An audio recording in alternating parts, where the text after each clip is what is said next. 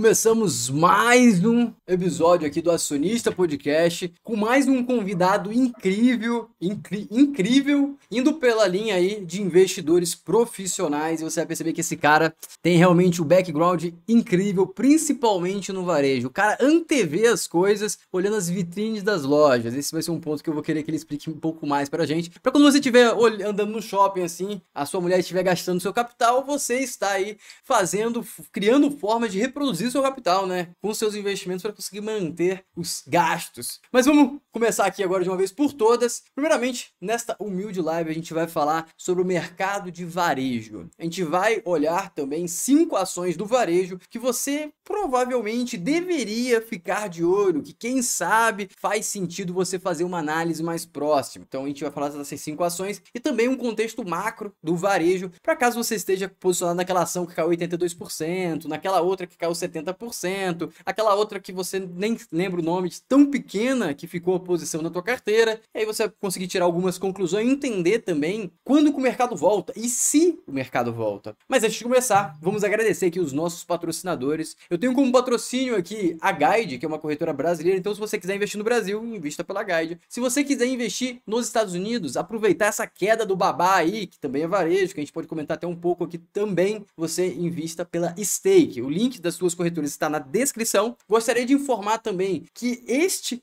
é, este, essa live aqui não é recomendação nem de compra nem de venda, é simplesmente a minha opinião, a opinião aí do Andy. A gente não está querendo te induzir a comprar algo, a vender qualquer coisa. A gente quer te dar dados para você tomar de melhor forma a sua decisão. Mas vamos começar de uma vez por todas aqui. Primeiramente, muito obrigado, Andy, por aceitar esse meu convite para compartilhar conhecimento, enriquecer aí um pouco mais o mercado financeiro brasileiro aqui no YouTube. Então vou deixar a palavra com você aí, então fique à vontade para se apresentar. Fala, Floriano, tudo bom? Boa noite, boa noite, pessoal. Super prazer estar aqui com vocês. Eu vi, aliás, o, programa que você fez com o Victor Kitzman, foi é. espetacular, é. muito bom. Até falei com ele depois, falou, cara, que programa sensacional. E, cara, falando um pouquinho de mim, é, meu background é inteiro focado em empreendedorismo no mercado real mesmo, né? então eu vivenciei o outro lado aí do, do, do, investidor, né? lidando diretamente com o consumidor, sentindo na pele os impactos aí macro, microeconômicos no dia a dia. É, trabalhei com um, uma empresa de desenvolvimento de Big Data aplicado a comportamento de consumo e a gente até fez esse, esse projeto na maioria das listadas aí da B3. Depois fiz e participei de um processo de turnaround de uma rede de franquias de alimentação aqui em São Paulo. Acabei também virando investidor e proprietário de algumas operações dessa franquia e aos pouquinhos fui migrando, acelerou também esse processo e começar a olhar para o mundo dos, dos negócios via, via ações e não mais em, no mercado real, em tijolo. Né? Foi uma, uma mudança aí é, até que recente, né? trocar 100% do, do, do foco do objetivo. E o que eu acabo vivendo no dia a dia, olhando, que eu acumulei de, de experiência ao longo do tempo, eu acabo praticando também na hora de olhar para os investimentos. Né? Então, eu até tenho um pouquinho, é, lógico, né? pelo amor de Deus, guardar dadas as proporções, quem sou eu na fila do pão, mas eu gosto muito do, do, do Peter Lynch, né, de você olhar, sentir, é, investir no que usa, é, usar esse benchmark que a gente tem, os ciclos né, que a gente está olhando, que é palpável.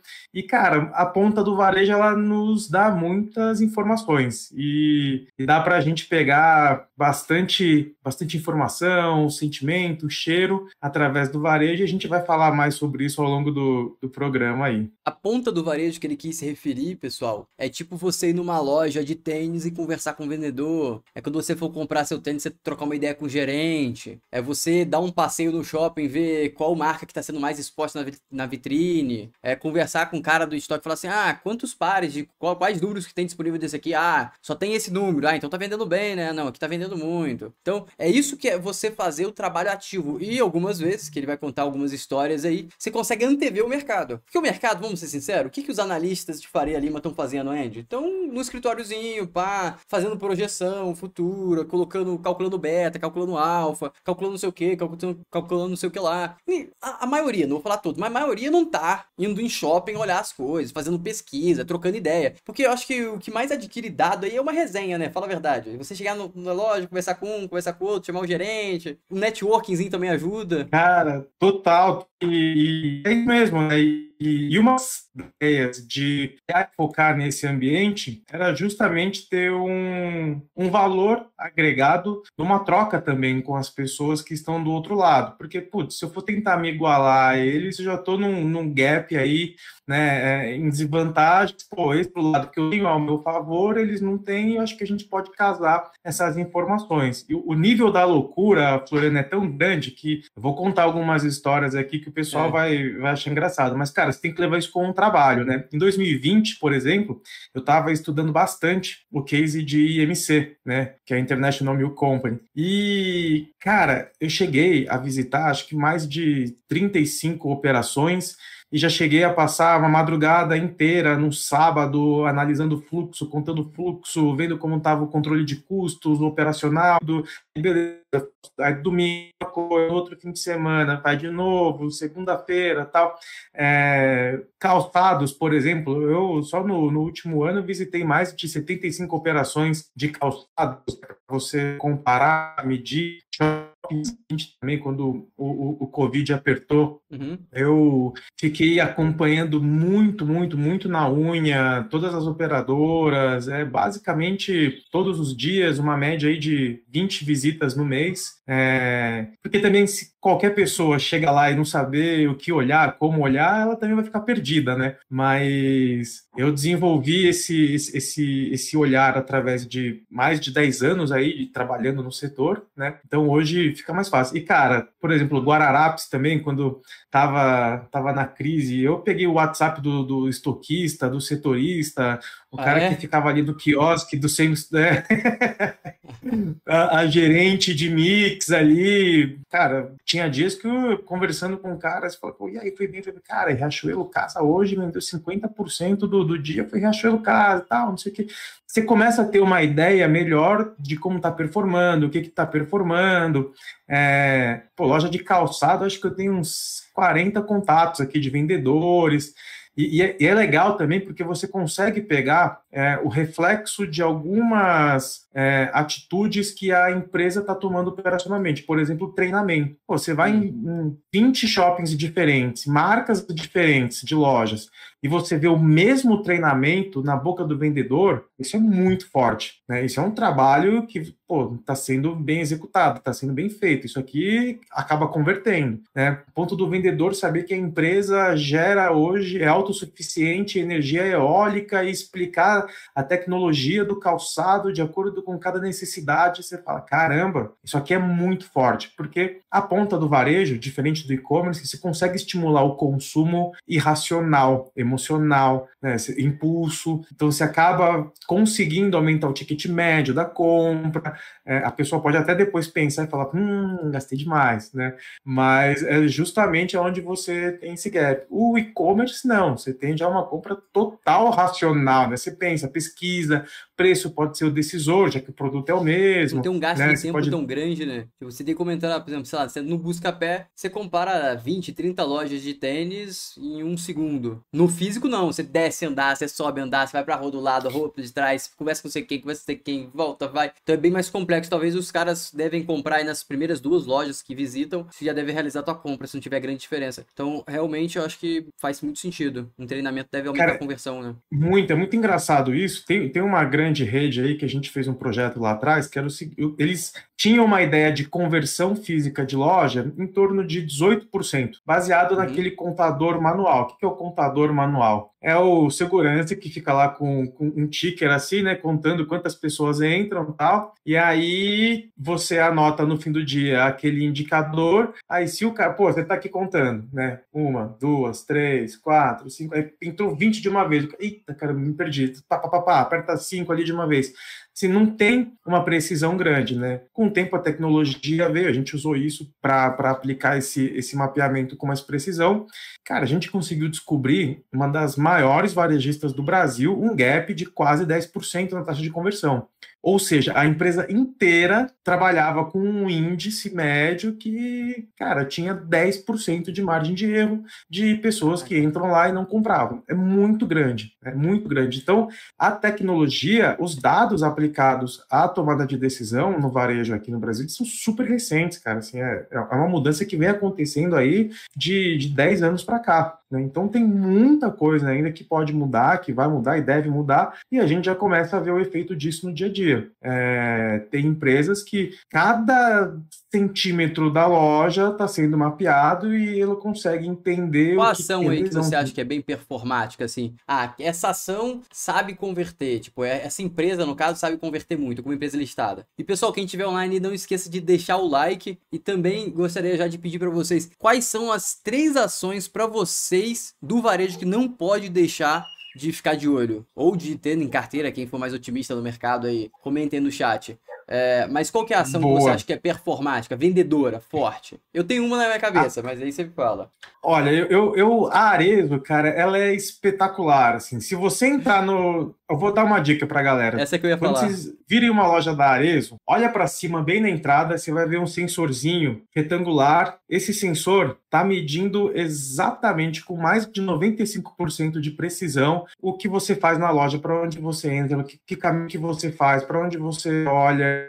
é, qual que é a conversão as pessoas entraram, se você entrou mesmo na loja, se você saiu, consegue mapear um, um perímetro e mapear também a altura, é um sensor 3D. É, cara, você consegue hoje fazer um, uma estratégia, por exemplo, de desova de estoque, sabendo qual ponto prime que você tem dentro da sua loja, ou o que, que você pode lançar com maior ticket médio. Esse histórico, quanto maior o tempo, mais rico fica, porque você vai cruzando esses dados com coleções, com o teu histórico né, do, do, de vendas, e você consegue categorizar isso e entender na vírgula, na lupa, cada centímetro da tua loja, literalmente. Tem tecnologias hoje, Floriano, que você consegue, numa gôndola, mapear a íris e saber para onde você está olhando, e você posicionar melhor o teu produto numa gôndola, por exemplo. Caraca. Você entender exatamente. A gente trabalhava com um sensor que ele analisava milhares de pontos é, na, de biometria na sua face em alguns milissegundos. Então eu conseguia traduzir isso em felicidade, em uma ação é, negativa, por exemplo. Eu conseguia entender o sexo masculino, feminino e ainda um range de faixa etária, tá, com 10% de, de margem de erro só. E isso em alguns segundos. Então, por exemplo, eu quero identificar o teu, a tua expressão mediante a uma ação promocional no checkout, no caixa. Então, você chegou no caixa, você vai fazer o pagamento, vai fazer a sua compra, e aí eu quero entender se o input que o, que o caixa vai te dar para levar um produto a mais, vamos pensar aqui, sei lá, o, o Subway, tem o, o cookie ali na, do lado. Aí a gente imputa uma estratégia no vendedor, é o seguinte, fala assim, ó, a partir desse mês inteiro, vamos fazer diferente. Quando chegar o cliente aqui, em vez da gente fazer aquela venda robótica, a gente vai fazer diferente. Pô, vamos fazer um elogio, né? Vamos elogiar a pessoa, vamos levantar o astral, vamos fazer uma piada, e aí você oferece o cookie, vamos entender se a gente teve mais ou menos conversão e qual foi o ticket médio no período. E, cara, essas coisas você não tinha como mensurar antes.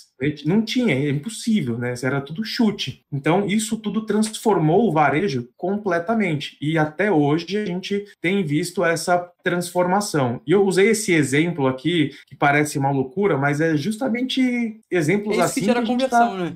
Exa exato, exato, e, exato. E só para todo mundo entender é, qual que é a relevância disso. Vamos supor que a Arezo tem, eu vou chutar números aqui, eu não tenho na cabeça, se tiver pode até falar. Tem 500 lojas do Brasil. Aí vamos supor que ela faz um teste em duas lojas. E esse teste que ela fez em duas, olha só, ela tem 500. Ela pega 50 lojas e vai usar de amostra para teste. Ela vai pegar 10 lojas dessas 50, vai fazer o teste de íris, vai pegar 10 lojas dessa, dessa, dessa parte e vai fazer o teste da onde as pessoas se movimentam mais para colocar o posicionamento diferente dos produtos. As outras 10 lojas vai fazer o teste. Então ela vai conseguir fazer 5 testes com 10% da base de loja, de, de loja dela. Obviamente que não são testes malucos, ou seja, não vai afetar brutalmente para baixo. A chance de upside é muito maior que downside. E se der certo? Cara, se der certo, você parabéns. Se você aumentar o faturamento de, de uma loja, você consegue aumentar o faturamento das 500 lojas. Ou seja, você aumentou o faturamento da rede como um todo. É assim que as pessoas geram eficiência. As pessoas não, as empresas geram eficiência. Essa é a grande virada do jogo. Então, por isso que você ter uma escala é muito relevante. Por isso que a escala é o nome do jogo. Porque a escala vai te dar a possibilidade de testar muito mais, você vai conseguir aprimorar muito mais, você vai se tornar muito mais competitivo, você já tem um custo mais baixo por causa da escala também. Então você cria uma barreira competitiva cada vez maior. Estou correto, Andy? Ex exatamente isso. Tem, tem um exemplo muito legal também, cara, que é relacionado a o cruzamento de dados que a gente tem hoje já disponíveis. Por exemplo, clima e trânsito. Fala uhum. no primeiro momento, ah, não tem influência nenhuma, né? Imagina, se chover, se ficar sol, se tiver trânsito,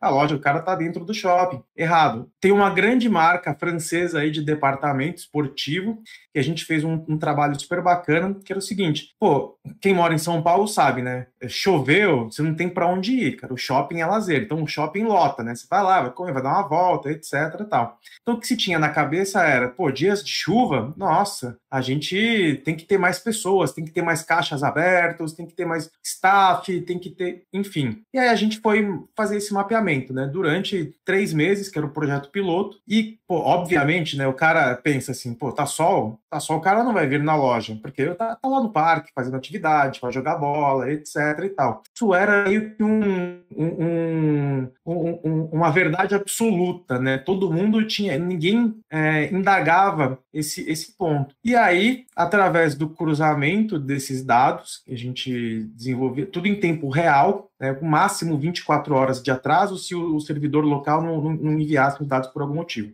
É, a gente percebeu que era justamente o contrário. Sábado, mais sol, cara, ticket médio aumentava absurdamente, o fluxo aumentava até 35% e o tempo de permanência na loja era menor. Ou seja, o que, que isso representava? Lógico, depois a gente fazia pesquisa, melhor. etc. Tal. Pô, sol, sábado, você tá lá com seus filhos, mãe, pai, pai, vamos no parque, vamos andar. Puta, cara, preciso comprar o capacete, não tem. Ó, vamos lá, a gente passa, compra o capacete e vai. Batata. Hum. Ninguém tinha isso no próprio setor, cara. Ninguém sabia disso, ninguém conseguia entender essa correlação. Por quê? A, a dimensão era que, pô, como é mais rápido aqui, tem menos gente. Fica, quando tá em chuva, etc., o tempo de permanência é maior, tá dando uma volta, tá vendo. Então dá aquela impressão de que você tá vendendo mais, tá mais a loja cheia. tá mais cheia. Exatamente. Hum. E na verdade, verdade não era. A diferença de performance, abrindo mais caixas e, e melhorando algumas comunicações nesses dias, chegou a 20% em vendas. Olha a diferença do faturamento. Agora, imagina uma rede ter uma ideia global desse quesito, o cara começar a olhar o fator clima, né, como uma parte estratégica da gestão. Qual que é a outra vantagem? É o seguinte, como você tem a visão global das suas lojas, voltando para Arezo,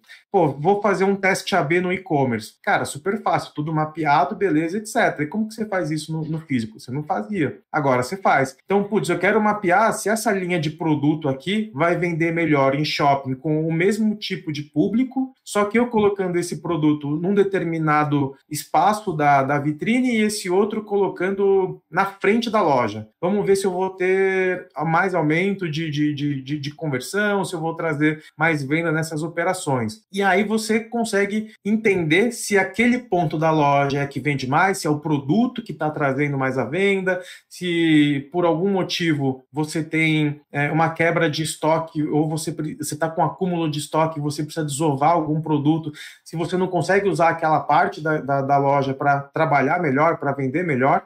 Só que, cara, o cruzamento de informação ele é infinito. Você cruza com o plástico do cartão, você começa a ter o perfil, da onde o cara veio, qual é o deslocamento, aí você melhora a, a tua comunicação, teu CRM. Então vira uma bola de neve, né? Que você, sabendo trabalhar, você costura um relacionamento, customiza a experiência, começa a oferecer melhor cada vez mais o, o, teu sortimento para o cliente, né?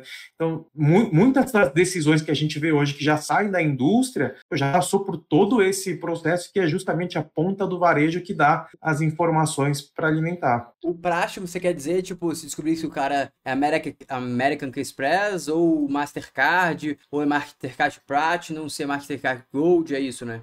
Então, com isso, você consegue já ter uma ideia de. De ticket de, médio. De, de, de ticket médio.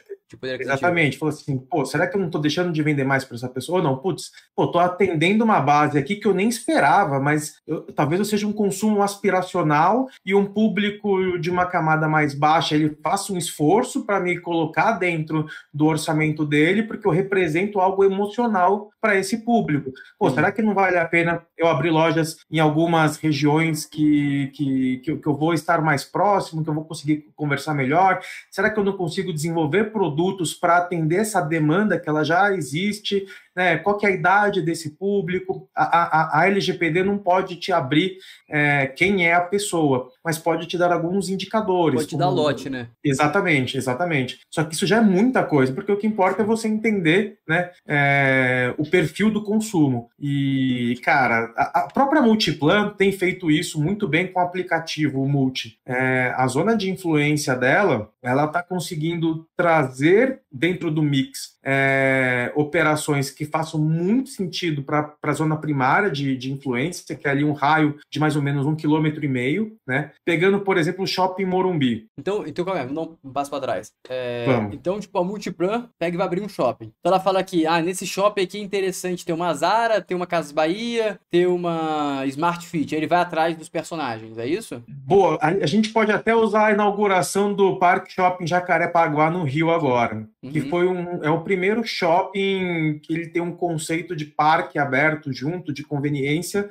e justamente porque ela identificou através de dados de, da necessidade de um novo tipo de consumo para aumentar o tempo de permanência e para trazer também a família como um, um espaço final de lazer. Né? Então, ele lançou um parque você... ali dentro. É, cara, é lindo, é um projeto iradíssimo. Qual assim, que é o assim, nome? Tem um Parque Shopping Jacarepaguá. Se conseguir colocar as imagens, cara, foi a maior inauguração da história da CIA. Ah, é? Foi, foi lá, é. E, e, e, você percebe já que tem um conceito de gastronomia muito maior, ocupando muito mais ABL, é, gastronomia de ticket médio maior, que é a nova âncora, né? Isso também foi identificado através de dados de consumo que uhum. tira a pessoa de casa hoje, é a gastronomia, é o lazer, é, aí depois o cara dá uma volta lá, pode resolver. Uma aí, ó, de esqui. Tem uma pista de esqui. Olha como as atividades de lazer e de serviços, eles estão amplificando dentro da participação de ABL. Cara, se Cara, conseguir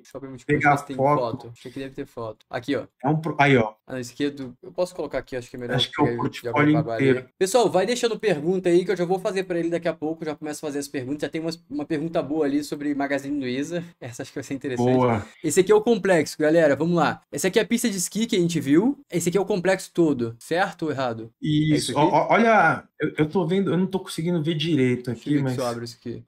Vou dar, uma, dar um zoom aqui. Conseguiu ver? Aí, ó. O, olha como ele é super arborizado, tem áreas abertas ali. Aqui tem, ó. O, o, o, o, como que você disputa hoje o tempo das pessoas, né? É. O que, que você faz alguém sair de casa, ainda mais no Rio de Janeiro, uhum. sol pra caramba, no verão, etc. Cara, você tá disputando com a praia, você tá disputando né, com vários Sim. outros é, espaços de lazer, então é mais difícil. Só que aqui nos grandes centros isso também acontece, né? Até pela falta de opções de lazer. E uhum. o complexo, ele, ele consegue atingir a todas as pessoas. Então, por exemplo, ele é pet friendly, você consegue. Aí, ó, você consegue ir lá dar uma volta no parque, fica esperando ali enquanto a, alguém vai resolver alguma coisa. Tem uma área mais, mais, mais aberta ali para a direita também. É, você aumentar o espaço de lazer e serviço dentro da, da operação, a gastronomia ocupando, tem um, um, um mezanino ali que ele fica aberto inteiro, uhum. só na lateral inteira, só ocupando é, área de restaurante, de lazer. trouxeram marcas também é, high-end ali para fazer o shopping ser uma opção de destino, né? não uhum. só de conveniência. Então, putz, você começa a associar uma área de lazer para com a família, um espaço para você né, é, passar mais tempo, você vai para lá. Diferente, então, por exemplo, do shopping Leblon. Ó, dá um passo para trás. Então, vamos lá. A gente vai analisar uma empresa de shopping. A gente tem que entender a eficiência dessa empresa em criar negócios. Não é só em construir. Você construiu. Mas o que, que tem a ver nessa construção de um shopping? Me corrija se estiver equivocado. Você tem que pensar qual é o brand de marcas, qual que. Aí, vamos, vamos entender aqui. A Multiplan, que tem aí seus 20, 30, 40 shoppings pelo Brasil, ela tem dados de 40 shoppings, tem dados de é, 40 tipos demográficos, 40 posições geográficas, 40 regiões demográficas. Então, quando ele vai fazer mais um shopping, que é o Jacarepaguá, ah, esse aqui parece com um shopping do interior de Maceió, que fica em tal cidade, que fica perto da cidade não sei o que, que vira destino. Nessa parte de localização, mas parece com outro shopping, é, sei lá, do Rio de Janeiro que tem. Então, ele começa a criar uma composição onde ele sabe, ah, nesse shopping, qual loja desempenha melhor? Essa aqui, porque ela tem isso aqui. Então, se eu colocar isso aqui. Então, é, ele começa a entender também se ele vai ter área com aluguel muito baixo. Porque, por exemplo, essa pista de esqui aí, talvez seja eles mesmos operando, ou essa pista de esqui possivelmente dá prejuízo. Que não deve ser muito fácil você manter é, um, gelo, um gelo congelado no, no Rio de Janeiro no sol quente. Mas faz sentido você colocar, porque você coloca isso na conta. Então, para uma empresa de shoppings, quanto mais a composição do projeto fizer sentido, e isso a Multiplan já está fazendo também, que é aquela questão de construir torres. Então, no, no, VPL, eu acho que se chama o valor de retorno ali no tiro do projeto, você coloca, ah, vai ter um shopping, mas em dois anos vai ter duas torres aqui de, de apartamento, essas duas torres vão ter 600 apartamentos cada um, então vai gerar um fluxo de 1.200 pessoas mais ou menos aí por semana, porque as pessoas vão ter que comer, vão ter que viver, vai ter um supermercado para essas pessoas, e aí aqui na frente tem um cara que tem um dono de um terreno que vai construir não sei quantas casas de, de classe mais alta. Então, essa composição, e aí você me corrige também se estiver equivocado. E é isso que gera valor. É isso que você consegue pegar uma empresa barata. Porque valor de terreno, o mercado já sabe, tem lá no Rio Lise. Valor de posição, o mercado já sabe. Faturamento, o mercado já sabe. O que, que o mercado não sabe? Quão melhor essa empresa vai conseguir executar os futuros projetos? Quão melhor vai ser o shopping Jabaquara com o shopping Jabaquara 2? Quão melhor vai ser Jabaquara 2? Porque depois que você construiu o concreto é difícil mudar. Mas até antes do contrato você tem como adicionar torre, você tem como colocar subsolo, você tem como aumentar questão de estacionamento, tem como não colocar estacionamento. Tem vários projetos. Então, agora eu vou te devolver a pergunta para ficar difícil para você. Como que a gente consegue identificar esse, esse drive de valor? Porque esse, esse é grande diferencial. O resto todo mundo sabe. Não tem muita diferença, tá barato, tá caro. Mas eu, como que identificar? Não, essa empresa tem uma estratégia de negócio melhor. Boa, boa. Excelente pergunta. É muito, muito, muito boa, na verdade. E eu vou começar, antes de chegar na, na, na, sua resposta, eu vou trazer uma reflexão aqui. Hoje, os custos para você construir qualquer coisa, areia, cimento, ferro, estão mais baratos ou mais caros? Mais caros. Pois é, o custo de reposição de um shopping hoje, que é insubstituível, ele está mais caro ou mais barato? Está mais caro. Pois é, só isso você já tem um prêmio que você trabalha dentro de ativos que são únicos, né? E Multiplay e Guatemi hoje hoje são, acho que, as duas empresas que têm os ativos mais assim, impossíveis de você conseguir replicar. A própria Iguatemi tentou brigar com a Multiplan no, no marketplace, né, que é aquele shopping que você atravessa ali a passarela, tá lá, tal, etc. Os caras brigaram anos. Cara, tentaram colocar montanha-russa, não conseguiram. Tentaram brigar com moda, não conseguiram. Tentaram colocar gastronomia, não conseguiram. Tem o cinema. O, o Morumbi tirou o cinema e não conseguiram, ampliou. Os caras falaram assim, meu, é impossível brigar com os caras. Não dá para brigar com o os caras. É Deixa eu mudar.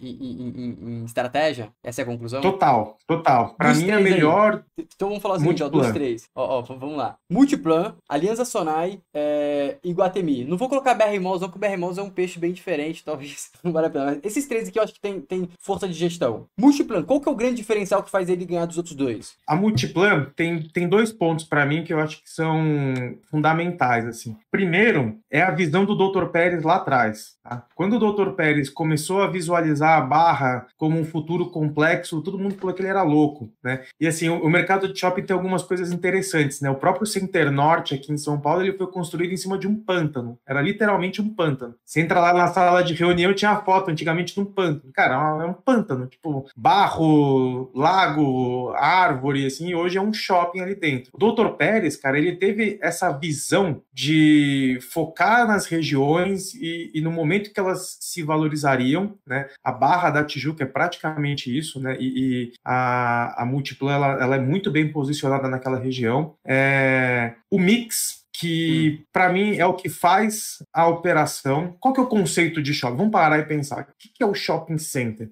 Shopping center, cara, você tem que trazer o máximo de pessoas possíveis para ficar circulando ali para aumentar a intenção de compra de qualquer coisa que ela seja estimulada é, naquele ponto. Então, para isso, você tem que gerar uma boa experiência, limpeza, é, você propiciar o máximo possível de artifícios para que a pessoa fique à vontade e ela permaneça o mais tempo possível aberta para consumir. Esse é o conceito de shopping. Você fazer ela sair de casa e ir lá e ficar lá mais tempo e poder comprar alguma coisa. Beleza. Só que aí vamos tem alguns tipos de gestão. Então, por exemplo, tem algumas gestões que elas são na última linha, né? A faca na caveira que a gente fala, que o cara tem que bater meta tipo, a cada segundo, a cada hora, a cada mês, a cada semana, a cada ano, e não importa muito a qualidade do mix, não importa cinco operações de comida oriental. Não, putz, eu preciso bater minha meta. Que dane, eu não tô nem aí com lojista. Quero bater minha meta e colocar oito operações agora, de oriental não. Agora eu preciso nome, agora eu preciso nome. Qual operador é assim? Fala pra gente. BR Malls, por exemplo. Eu ia falar BR isso. Malls. Paulinho investe nela, BR né? Malls é... Problema. Cara, assim, é, é, é, é, total focado no curto prazo, né? Tanto é que as então, próprias então, equipes lá mudam não, muito rápido. Não, então, Camilo, eu quero explorar essa parte. Então, na, na, sua opinião, seria uma afirmativa válida? Pessoal, já deixa a curtida que tá incrível, hein, pessoal? Você não deixou curtida, deixa aí. Vamos completar 20 curtidas logo e já tá com 26 pessoas online. Ó, então, Boa. na sua opinião, é, eu vou, vou, colocar como falta de sucesso. A falta de sucesso da BR Malls é pela falta de visão de longo prazo? Uma afirmativa que você concordaria ou você discordaria? Depende, depende, depende. Porque hum se você aliar bem, tem, tem operações, por exemplo, que isso casou muito bem, né? O próprio Shopping Metrô Santa Cruz, por exemplo, ou Shopping Tamboré, né? Eles conseguiram se, é, assim, ter um, um, nível de, de influência na zona primária muito forte. Mas também se você Cruz parar, é dentro do metrô, né? Tipo, o metrô fica dentro dele, não tem como, né? Tipo, Exato. Não, mas você shopping. pega, por exemplo, ó, o shopping metrô Tatuapé ou metrô Tucuruvi, eles não conseguiram a mesma, a mesma importância na zona de influência. Hum. E agora, por exemplo, que a gente está sofrendo com a questão da mobilidade urbana, para quem não sabe, a gente ainda está 40% abaixo do fluxo de 2019, né? Esses shoppings também eles tendem a sofrer muito mais. E qual que é o grande problema, na minha visão? É que é, num período em que você tem uma ruptura grande assim econômica, macroeconômica, é, esse mix não se sustenta, né? E aí, se você conseguir trocar e fazer essa reposição de uma maneira rápida e eficiente, né, para você conseguir é, abraçar um, uma nova demanda, pô, beleza, vai dar certo o jeito da BR Malls de ser. Se você não conseguir, cara, você vai sofrer, vai sofrer muito, né? E é algo que com a Multiplan é diferente, porque a Multiplan não é que ela é boazinha, tal, etc.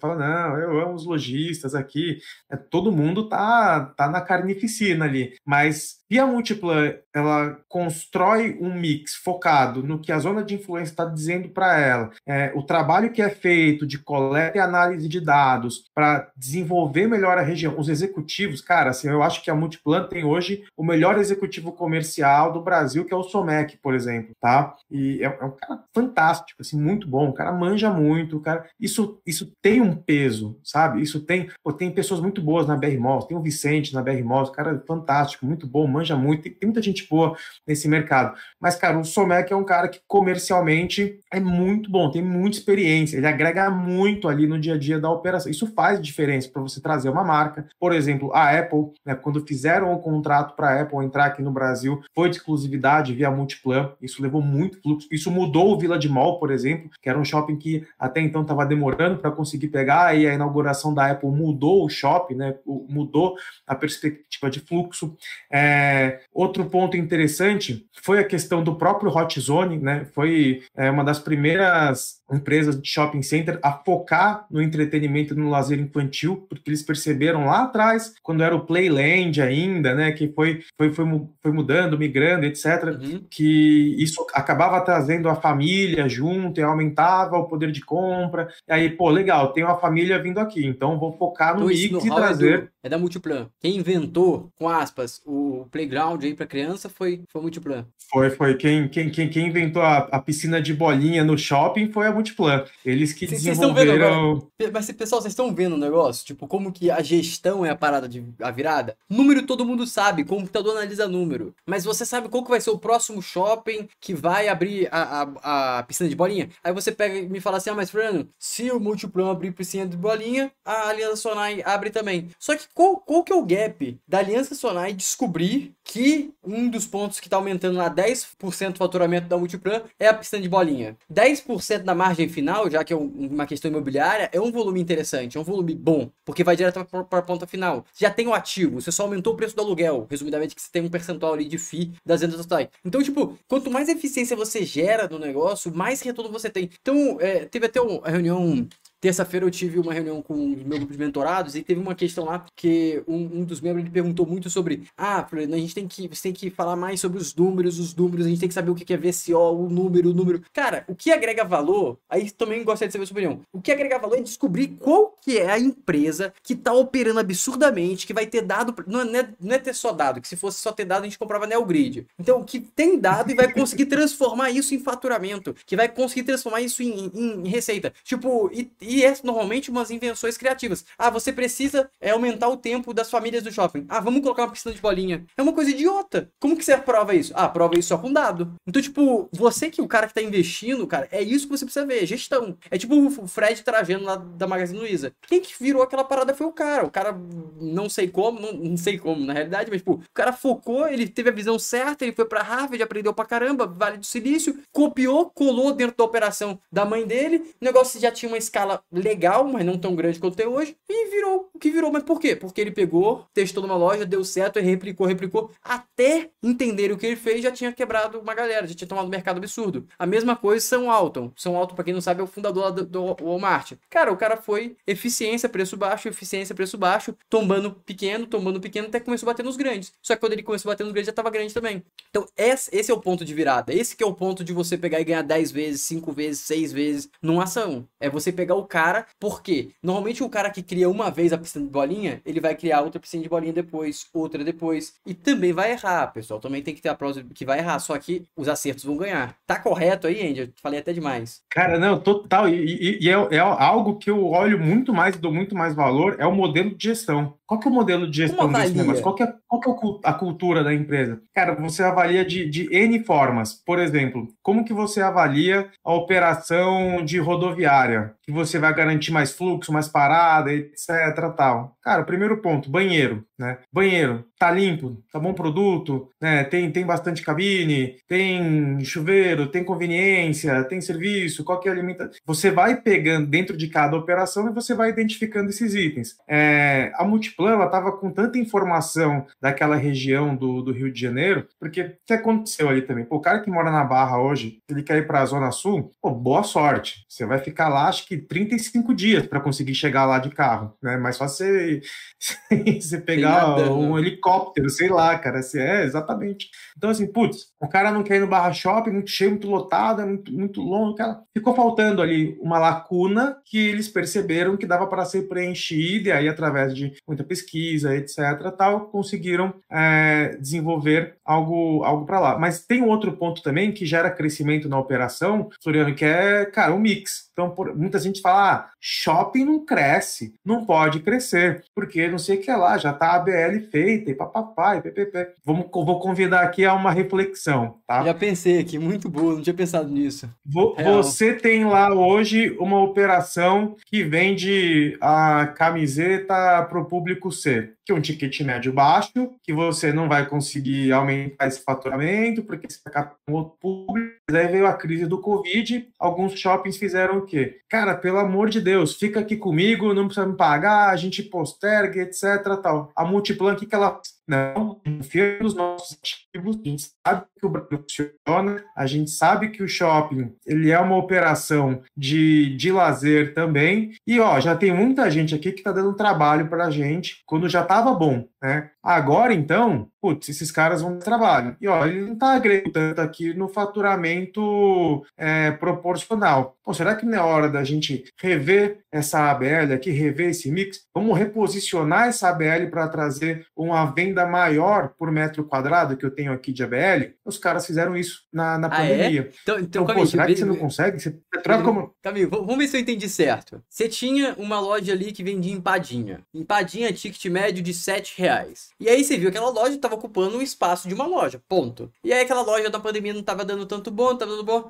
E aí chegou um cara, ou você pensou, vou tirar essa loja e vou alugar para um cara que tinha um ticket maior. Então você tirou a loja da empadinha e começou a colocar a loja de risoto. Seria uma coisa assim? Você jogou para cima. Exatamente. Exatamente. Só que você não perde o público? Você não então, perde o público, você não deixa de atender uma galera? Qual, qual, qual que é o, o, o, o, segredo aqui? Eu vou dar um exemplo que aconteceu real na, na própria Multiplan, tá? É, cara, eu, eu decoro os shoppings, eu sei, eu, dentro do shopping onde fica cada loja tal, então é. se alguém vai lá no Morumbi, eu vou usar o Morumbi que a pessoa consegue identificar melhor. Na parte é, de, de, de no, no, no, tinha uma, tem uma área ali no, no shopping que você entra contrária à loja da Apple, você entrando assim da escada rolante, aí tem a academia, a companhia atlética, aí você anda até o fim, desce, você olhando para a esquerda tem hoje uma loja da Lego, uhum. que antes da pandemia era uma loja da Spice, que é material de, de, de gastronomia, etc, que é uma loja super bacana também, mas cara, assim, não precisava daquela metragem toda, e a Lego precisava comportar uma loja grande, né, para conseguir fazer jus a, ao tamanho da marca. O que, que a Multiplan uhum. fez? Aí, só que lá do outro lado, no mesmo corredor, tinha uma operação que não estava indo tão bem, de, de biquínis lá, etc.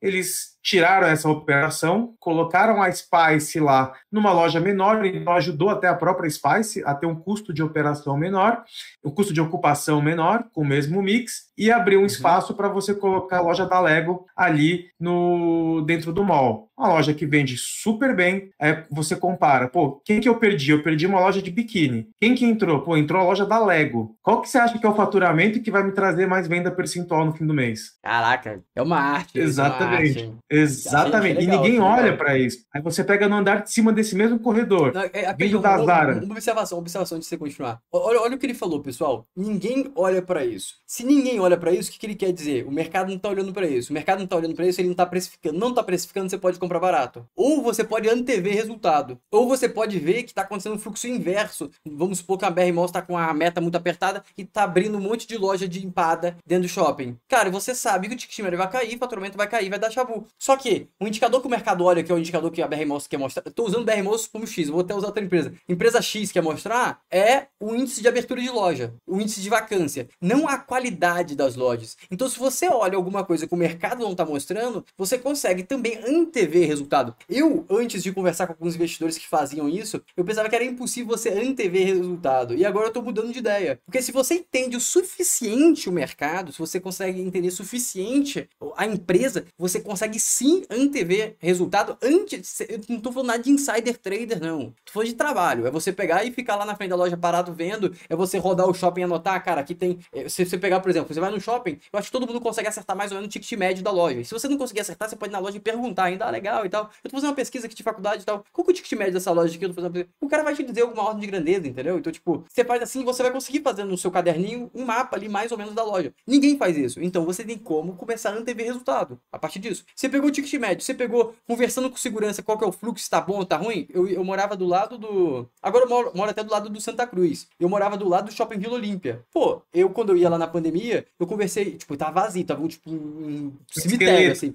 E eu conversava com o pessoal, como que tá? O pessoal, ah, é, tem muita loja fechando, tá não sei o que, tá não sei o que lá. Então eu sabia que o negócio não tava bom, claramente que o negócio não tava bom. Tem um andar lá do Shopping Vila Olímpia que eu fiquei assustado, porque Shopping Vila Olímpia, pra quem não sabe, é classe média alta. Cara, tinha um andar que era, tipo, eles tentaram colocar aqueles tatumes bonitinho e tal, não tinha como, o negócio tava um corredor fantasma, assim, fechado. Então, pessoal, o que, que você tem que pegar aqui? Eu tô tentando traduzir a forma que, que o Andy tá falando pro público é, entender, é, sem conseguir tentar ver o que o mercado não tá vendo. Esse que é o valor. Você vê quanto é PL, todo mundo, até o computador, até um cachorro não sabe um PL, quanto tá o PL de uma empresa. É só digitar lá, cabeçada no teclado que ele vai descobrir. O que vai ser difícil é saber qual que é o ticket médio do shopping do Morumbi. Talvez o Andy tenha uma especulação aí, uma ordem de grandeza. Mas eu acho que a maioria dos investidores não tem. Então, tipo, esse é o grande diferencial. Agora eu vou voltar para você aí. Cara, é exatamente isso. E, e, continuando com o Shopping Morumbi, pô, na parte de cima tinha uma outra operação que virou NBA Store. Aí veio para o lado um pouquinho mais para baixo uma operação que virou a Carters. Então, pô, em, em, esse shopping aqui, tô no shopping certo? Morumbi Shopping. Acho que esse aqui, não é? Deixa eu ver. Eu, eu lembro que... Morumbi Town Shopping, esse aqui não? Não, Morumbi Town fica do lado do Jardim Sul. Então é, é um, é um shopping é da Gazite. É Morumbi, Morumbi Shopping. Deve ser esse aqui, então. Agora eu vou pro certo, pessoal. A gente vai dar pra ver de forma mais eficiente. Ah, Aí. Esse, aqui, esse deve ter um darzinho, tadinho. Tem não? Ih, não teve um darzinho. Então realmente aparece do lado do andarzinho. Mas beleza, vai. Continua aí que eu vou tentar mostrar pra galera aqui. Pode ir narrando. Boa. Aí você tinha lá uma Saraiva que tava indo super mal também, já não tava performando bem, né? E uhum. o shopping foi lá, pegou aquela área inteira, reposicionou e trouxe um fogo de chão. Imagina o ticket médio bombando lá do fogo de chão. Operação de shopping do fogo de chão dentro do mall, dentro da ABL. Pô, você começa a andar poucos metros ali, começa a ver a transformação que está acontecendo, né? Fluxo do shopping já bem, bem, bem, bem, bem semelhante a 2019, principalmente no final de semana. É o tempo de permanência bom, aumentando o ticket médio. Cara, vai crescer, vai vender mais, o cara vai conseguir né, é, performar melhor com o mesmo ativo no mesmo espaço. Né? Então é, é fato que você consegue performar melhor. Outro ponto é o incremento da operação do delivery, do aplicativo da Multiplan. Então, é, ela trouxe numa área que ficava de lazer, que já foi pista de é, patins, que já foi área de eventos, exposição, e hoje virou um. Eu esqueci o nome agora, mas virou um, um supermercado, um, um mercado de luxo super bacana, que a população da região estava pedindo isso. Agora, tem um outro ponto que ela se beneficia também. A gente está falando da zona primária, certo? Uhum. Você está no mapa aí. Tô. Cara, 10 anos atrás, esse mapa, se você pegar o entorno do Brooklyn, é, é, para esse lado direito ali, uhum. se você pesquisar, aliás, se você passar hoje lá nessa, nessa área, nessa região inteira, você vai ver o quanto de empreendimento está subindo. Aí do lado tem um complexo do Parque da Cidade, que é um shopping. Eu já fui nesse shopping, pô. Conheço Vazio, esse shopping, né? agora eu sei. Vazio.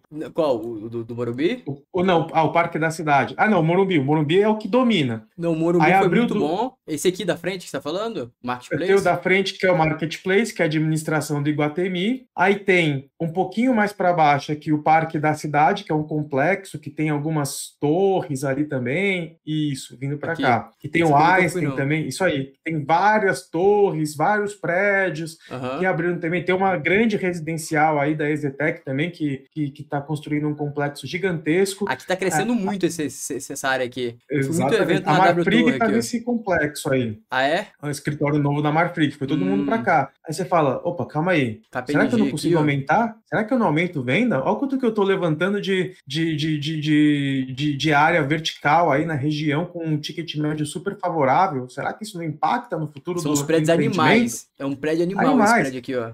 É, é o meu escritório ficava aí perto, ficava do lado desse. Um, eu fui um nos, nos, eventos aqui, eu fui, fiz evento num, num, lugar desse aqui, tipo, nessa curvinha aqui. É lindo, assim, muito bonito mesmo. Aqui, aí, tem empresas super... A Audi fica aí, tem várias empresas bacanas. É, se você olhar para o lado, indo para Vicente Hall, Cara, uhum. tem empreendimentos imobiliários que estão subindo. Não, gigante, está crescendo. A, a nova Vila Olímpia vai ser aqui. A nova Vila Olímpia vai ser ali, claramente. Exatamente, exatamente. Mas, mas agora te fazer a pergunta: então... isso aqui foi sorte ou análise? Eles fizeram esse shopping aqui sabendo que o fluxo foi, viria para cá? Ou foi sorte? Ah, não, caiu aqui e foi boa. Que, qual que é a sua visão sobre? Cara, o shopping Morumbi, na verdade, esse é um negócio legal que você tocou, cara, que poucas pessoas sabem, mas na verdade, várias regiões hoje que a gente vê desenvolvidas, etc., elas foram desenvolvidas aqui em São Paulo em torno do shopping. O shopping foi hum, o movimento da área. Exatamente, exatamente. Porque trouxe um shopping, trouxe um escritório, trouxe um empreendimento, ó, você constrói lá, pô, sobe um prédio aqui também, comercial, pô, eu vou subir um residencial aqui. Então, ele foi acontecendo em torno dos shoppings. É por isso que os shoppings dentro de São Paulo, a, a, a representatividade do shopping em São Paulo é bem diferente do resto do mundo. Né? Os shoppings estão dentro do, dos grandes centros. As cidades, as residências, as conveniências foram desenvolvidas ao redor dos shoppings. Né? Aqui é, é, é, é, é um, é um lugar completamente diferente. Por exemplo, os Estados Unidos, né? você, você não tem essa característica. Então, é muito difícil shopping perder esse espaço e esse nível de influência sobre as regiões. Entendi. É por isso que, cara, é mais fácil o shopping mudar o mix e se acomodar de acordo com a necessidade de uma nova geração do que a geração mudar o, o local de lazer, porque até entendi. porque não tem, né? Você entendi, não vai encontrar. Então, você aumenta o teu público potencial na tua zona de influência e ainda aumenta o, o, a venda por metro quadrado que você consegue atingir mudando o seu mix, né? É, cara, assim, assim como a Multiplan tem um cara como o Somek, que é, que é espetacular. O Iguatemi também tem uma pessoa-chave que é a Satomi Namba, que é a diretora de mix, que, que, é a melhor profissional de mix do Brasil hoje é ela. Ah, é? É muito boa. É, não, a mulher é fantástica, fenomenal, é, entende muito, muito, muito, muito, muito, absurdamente de fora da curva. Aquela pessoa que você conversa cinco minutos e você sai mais inteligente, sabe? é, a Satomi, ela, ela é, eu já montei uma operação no Iguatemi Faria Lima um tempo atrás, era de uhum. design de, de, de luxo, uma pop-up store, foi uma vivência muito boa. É, a JHSF, por exemplo, tem o Walter Borg, que é um cara que já foi também executivo do, do, do Faria Lima, na Guatemi, depois foi tocar esse projeto na JHSF. Então, assim, cara, as pessoas por trás do negócio, elas são super importantes. E aí, respondendo a tua pergunta lá uhum. atrás, Floriano, você consegue identificar a gestão, porque você sabe o perfil do profissional, você sabe quem que é a pessoa, né? você não, mas, sabe não, mas, como Camilo, que é não, não, a entrega, a execução. Vamos, não, vamos dar um passo para trás aqui. É, vamos ser honestos. Tá. É, você, vou me colocar na posição correta. É, só para introduzir para quem entrou agora, o Andy ele tem uma experiência muito vasta no setor de varejo, já teve loja, teve operação, já trabalhou em operação grande, operação pequena, já teve conhecimento muito grande. Quando ele conversa com alguém de mix, o cara para conseguir enrolar ele tem que estar tá no grau muito alto. Ele, o cara tem que saber muito. O cara para me enrolar numa questão de mix, eu acho que ele tem que estar tá no grau muito baixo já, muito mais baixo do que para te enrolar. Então, a avaliação para, tipo, a gente conseguir avaliar é diferente. Por exemplo, essa, essa moça que você falou que é a melhor do Brasil. Eu poderia conversar com ela, eu poderia perceber que ela é muito boa, só que eu não ia conseguir falar, essa aí, essa aí é top 1 Brasil. Não, não ia conseguir. Então, tipo, tem esse ponto aí que a pessoa tem que fazer um estudo forte anterior, assim, para conseguir é, grampear, assim, não, esse aqui, essa aqui é a melhor do Brasil. Tatuar a mulher como a melhor do Brasil. É, é tem que ter um know-how aí, não é também easy game. Então, aí tem algum, alguns jeitos para ajudar o investidor a identificar é, isso. Boa. Onde você vê o reflexo do mix? No faturamento, no ticket médio barra faturamento? No shopping, na, nas lojas. O que, que é o mix? Então, por exemplo, você vai num, num, num shopping X, eu não vou usar nome aqui para a gente né, não precisar expor ninguém. Tá. Vou num shopping X. Aí eu chego no shopping X, pô, tem um corredor aqui que está conversando com a minha necessidade, suponho que seja é, roupas para crianças, né? Pô, legal. Nesse corredor aqui eu achei quatro, cinco lojas, pô, conversa com todos, todas as idades, tudo que eu preciso, tem acessório, tem roupa, tem carrinho, tem brinquedo, né? pô, bacana, resolvi minha vida aqui. Aí você vai no outro shopping, aí, putz, cara, tem uma loja aqui no corredor B1, aí a outra fica no corredor Z37. Mas aí tem a estratégia para fazer o cara andar? Cara, você cansou o teu, o teu. Vamos lá. Qual que é o, o, o, teu objetivo ali? É fazer o cara ter uma experiência boa, certo? É o cara ficar feliz. Então, mas eu né? vou, te, é vou te dar um negócio do, da escada rolante. A escada rolante no shopping Santa Cruz. Você sobe de uma escada rolante, aí você tem que ir pro outro lado pra subir pro próximo degrau. Você anda um, é. um corredor inteiro. Aquele não pensou na minha experiência, vou ser sério. Ele esperou eu ver uma loja ali no meio do caminho comprar algum troço. Aí, então, tipo, o que, que você quer dizer? Que tem um, um ponteiro ali no meio. Até que ponto eu posso fazer o cara andar demais? Perfeito. Perfeito a, a, a, a, tua posição. E, e, o shopping Santa Cruz, vamos combinar, não é um shopping extenso, né? Vamos é, ver. É, é um, é shopping tá, confuso. É muito andar, é, Não, assim, mas de, de, de ABL ele é mais não é, alto, não, não, é tão é, Ele é alto, né? mas ele não é certo. Fim de semana, as pessoas estão indo no Morumbi ou no Santa Cruz ter a experiência dela? Acho que no, no Morumbi. Pois é. Não, mas aí, pois é, eu entendi. Vai no shopping, vai, assim, não, a, a, comodidade da experiência, porque o cara pensa, puta, vou ter que ir lá, nossa, aí tem que ir até lá entendi. em cima, aí volta e não sei ah, o que. Entendi. Papapá. Então, tipo assim, é, o perfil do shopping, aí, aí, calma aí, caraca, agora a gente foi outro step, pessoal, agora até me surpreendeu. Então, tipo assim, vamos supor, é um shopping que ele é forçado tá dentro, tipo Santa Cruz, ele é forçado tá ali dentro, ele caiu do metrô, ele é obrigado a comer ali, vamos colocar nessa Isso, nessa ó, quem, quem, quem, que frequenta o shopping? Almoço segunda a sexta, alunos do Cesar, empresas ali da região, consultórios, etc, tal, que é o, uhum. é o público executivo, e o, o metrô, certo? Certo. Me deu uma e aí tem também a vizinhança, que, que, que, que quem... Alô, tá me ouvindo? Tá, agora voltou, pode falar, pode falar. A vizinhança... Boa, boa. E também tem a, tem a vizinhança ali, né, que tem é, prédios residenciais, etc, uhum. tal, o cara vai resolver alguma coisa ali. Beleza. É, quando você... Se você for lá hoje, que a gente tá com esse problema de mobilidade urbana, que não voltou o perfil comercial forte, pronto, vou te dar outro exemplo melhor. Vila é. Olímpia. É, do lado de casa, vai, fala. Pega o próprio shopping, pega o próprio shopping Vila Olímpia, né? Tava apanhando. Cara, o que, que, tem aqui de, de lazer pra caramba? Tá apanhando, porque dependia exclusivamente do perfil comercial, né? Porque é um shopping que tem, pô, se eu andar mais um pouco, eu tô no Morumbi, que tem um mix muito melhor, que tem uma experiência né, legal, bacana, etc. Então, será que vale a pena eu me deslocar um pouquinho mais? Tem, tem até algumas estratégias, né? Você quer ir no Outback e não pegar fila, você vai no Vila Olímpia, né? É uma dica já para quem quiser, você já economiza tempo da sua vida e vai lá direto.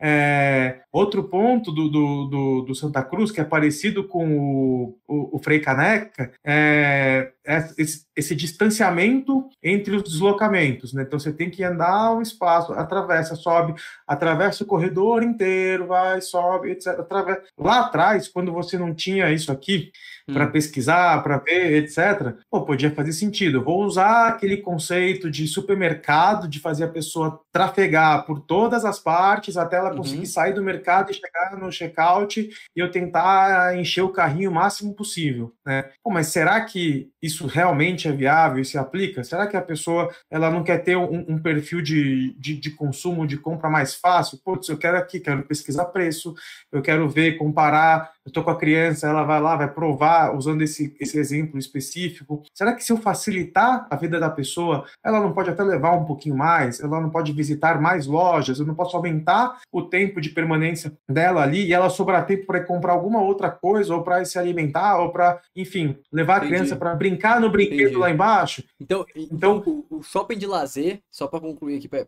aquele ponto de andar. Shopping de lazer, ele vai ter passagens mais rápidas. Você vai chegar ao ponto que você quer mais rápido. O shopping de, de, de, de tráfego, o shopping de que você é obrigado a estar tá ali, tipo, o shopping comercial, o shopping que você tem que almoçar, ele vai ter um tráfego mais longo. Você vai ter que andar mais no shopping e chegar até o ponto que você quer.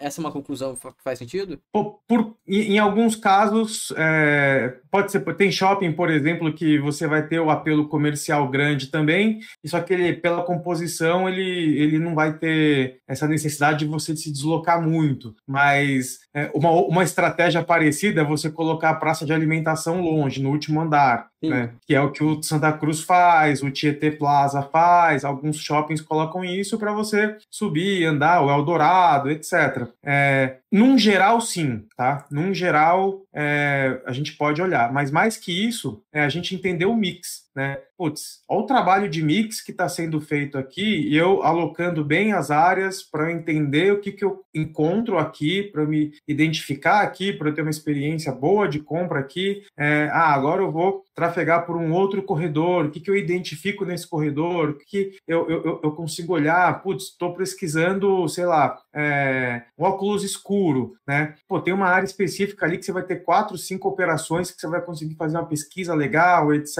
Às vezes resolver o seu problema. Pô, a sua experiência, a sua percepção né, de experiência, ela é muito positiva, né? Acho que ninguém gosta de ficar andando para lá, volta para cá e fica e volta de novo, aí tem que andar de novo até lá e fala, puta, que saco, meu.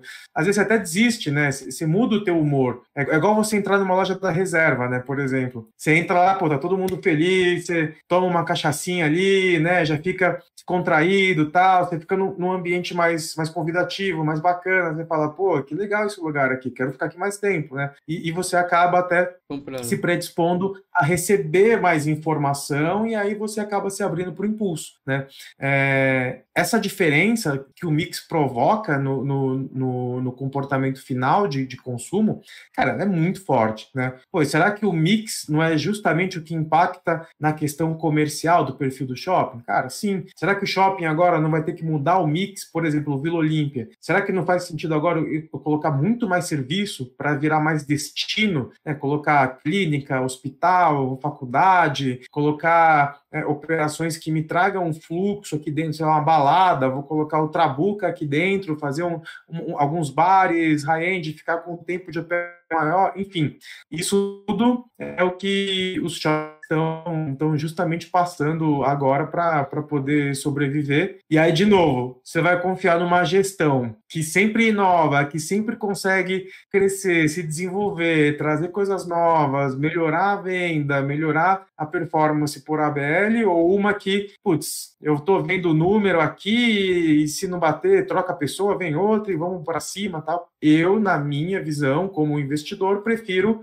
uma, uma gestão que, que foca mais na qualidade, no mix, né, e, e na perpetuidade da, da, relevância na zona primária aí do, dos ativos dela, que no caso, para mim, é Multiplay e Guatemi. Uma aula, então. Então, a conclusão dos melhores shoppings do Brasil, os shoppings mais bem operados é Guatemi e Multiplay, na sua visão? Cara, sim. E, e tem uma outra classe de shoppings, que é da JHSF, que eu também acho espetacular, tá dobrando, mas aí você tem que fazer um deslocamento específico tal. Então, eu, eu já coloco como um, um, mundo à parte, assim, que é, é um que é espetacular. Parte, é um mundo bem à parte. Mas, mas assim, Multiplan e, e Guatemi, eu acho que muita gente fala, ah, mas não tem tanto upside, não sei o quê, porque a aliança está muito mais barata, não sei o quê. Cara, verdade, né? Mas eu prefiro dormir mais tranquilo, arriscar menos nesse sentido e ir mais na segurança, porque eu sei que que que, que, que, que tá muito mais próximo de, de acontecer e de entregar. Pessoal, alguém tem alguma dúvida sobre o setor de shopping? Quem tiver alguma dúvida e quiser fazer alguma colocação sobre o setor de shopping, coloca aqui. A gente já tem uma aqui, ó. Os FIIs de shoppings estão na mesma vibe do Multiplan? FII de shopping, você acha que tem uma operação boa também? Como é que funciona? Cara, boa, boa, boa pergunta. Os shopping, cara, assim, olha, até uma pergunta aqui eu... rapidinho, antes, de você responder. Pode fazer, pode O pessoal fazer. tá travando ainda ou não? Só para dar o ok aqui, se tiver. Porque falaram que tava travando. Tá travando ainda ou não? Vou seguir com a resposta aqui, mas se estiver travando, comentem aí. Se não estiver travando também, comentem aí pra gente poder saber. Agora pode responder a pergunta sobre os FIIs de shoppings. Boa. Os FIIs de shoppings, cara, nossa, assim, ó. É... Até 2019, né, a gente tinha um cenário para shopping. E quando tá tudo muito bom, cara, a gestão não aparece. Tá? Então, putz, você abre loja em qualquer lugar, você vai vender, porque está vendendo mesmo, tá tudo muito bem, você expande e tal, é, e ninguém se preocupa também com, com gestão direito. É, quando começa a apertar, você começa a perceber melhor e entender melhor. Então, é, você pega um, um, um, ativo, por exemplo, como um Shopping D, né, que estava numa guinada completamente diferente, aí aconteceu o que aconteceu, o Gran Plaza, por exemplo,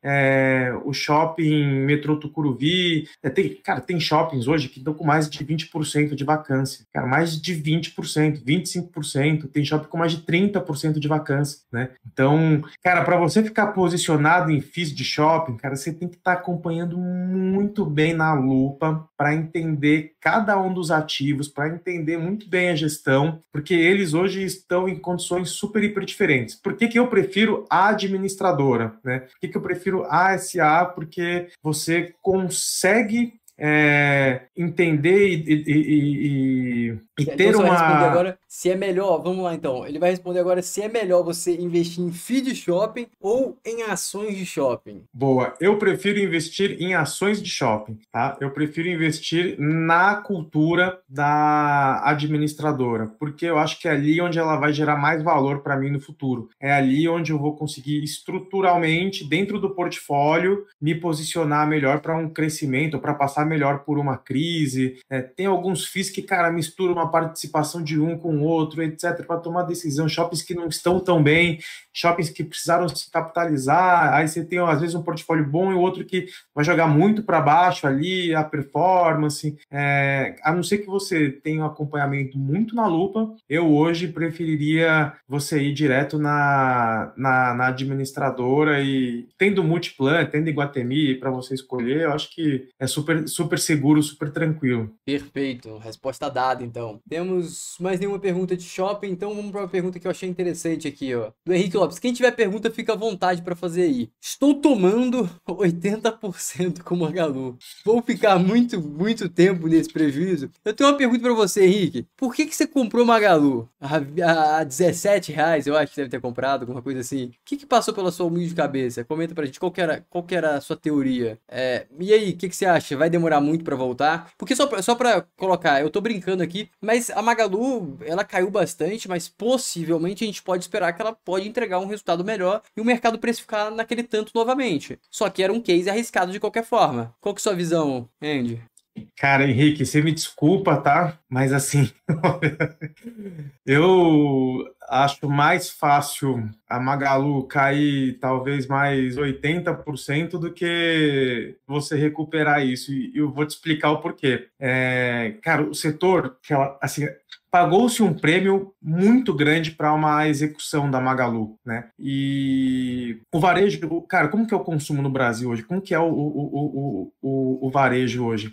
O varejo físico, ele ainda é a, o grosso do varejo no Brasil, né? E você, cara, você operar logística aqui, a forma como o, o e-commerce funciona, de você queimar muito caixa para conseguir atrair cliente, para você ficar convertendo, etc, tal, é muito, muito, muito custoso. É muito difícil você conseguir perpetuar isso, ainda mais em um cenário em que você tem vários competidores muito bons, quando você tem o Mercado Livre, você tem a Via Varejo, você tem a, a Americanas, você tem a Amazon, cara, tem a Shein entrando agora, a Shopee, AliExpress, que, que cresce, cara, assim, um absurdo, o cara não precisa da operação do varejo, ele pode queimar o quanto de caixa que ele quiser, que a operação de game sustenta tranquilamente, ele só quer fazer um cross ali de dados e trazer mais é, usuários para a base e você levar uma venda para cada uma das plataformas. Então, assim, cara, fecha a conta um negócio desse. Eu acho difícil, cara, porque tem regiões ainda que você não, não chega nem o Uber. Como que você vai chegar a produtos? Cara, vamos, vamos ser bem sincero e honesto aqui, né? É, as operações hoje elas não estão preparadas. É, tem muita empresa que não entrega na favela. Você tem que fazer um ponto na favela, às vezes, de coleta, e dentro desse ponto ele de alguma forma conseguir ser distribuído lá dentro. Então, assim, putz, quanto que eu não estou perdendo no mercado brasileiro, né? Mais de 85%, 80% do mercado ainda é físico, né? É, esses caras gigantescos entrando. O Mercado Livre, que é o Mercado Livre, ele investindo em tijolo, né? O que, que o Mercado Livre está investindo? Em, em galpão logístico e mini hubs nas cidades. Então, assim, cê, cara, é impressionante, é impressionante, impressionante o que tem de, de casinha, de espaço, que, você, que olha, você não tem nada, que é um galpão do que vive, mexe, porque entrei perto do Shopping Morumbi, inclusive, tem, tem um ali, e aí eu fui lá entrar, vi uns furgões saindo, eu falei, cara, o que, que, é isso aqui, né? O que, que é? Ah, isso aqui é um depósito do Mercado Livre. Eu falei, putz, cara, que interessante. Aí você entra em outro, você começa a ver outro. Pô, o cara otimiza a entrega dele num raio super curto, então o custo fica menor também, ele otimiza o tempo, o cara otimiza tudo, né? E aí a Magazine Luiza, para competir com isso, ela vai ter que investir em toda essa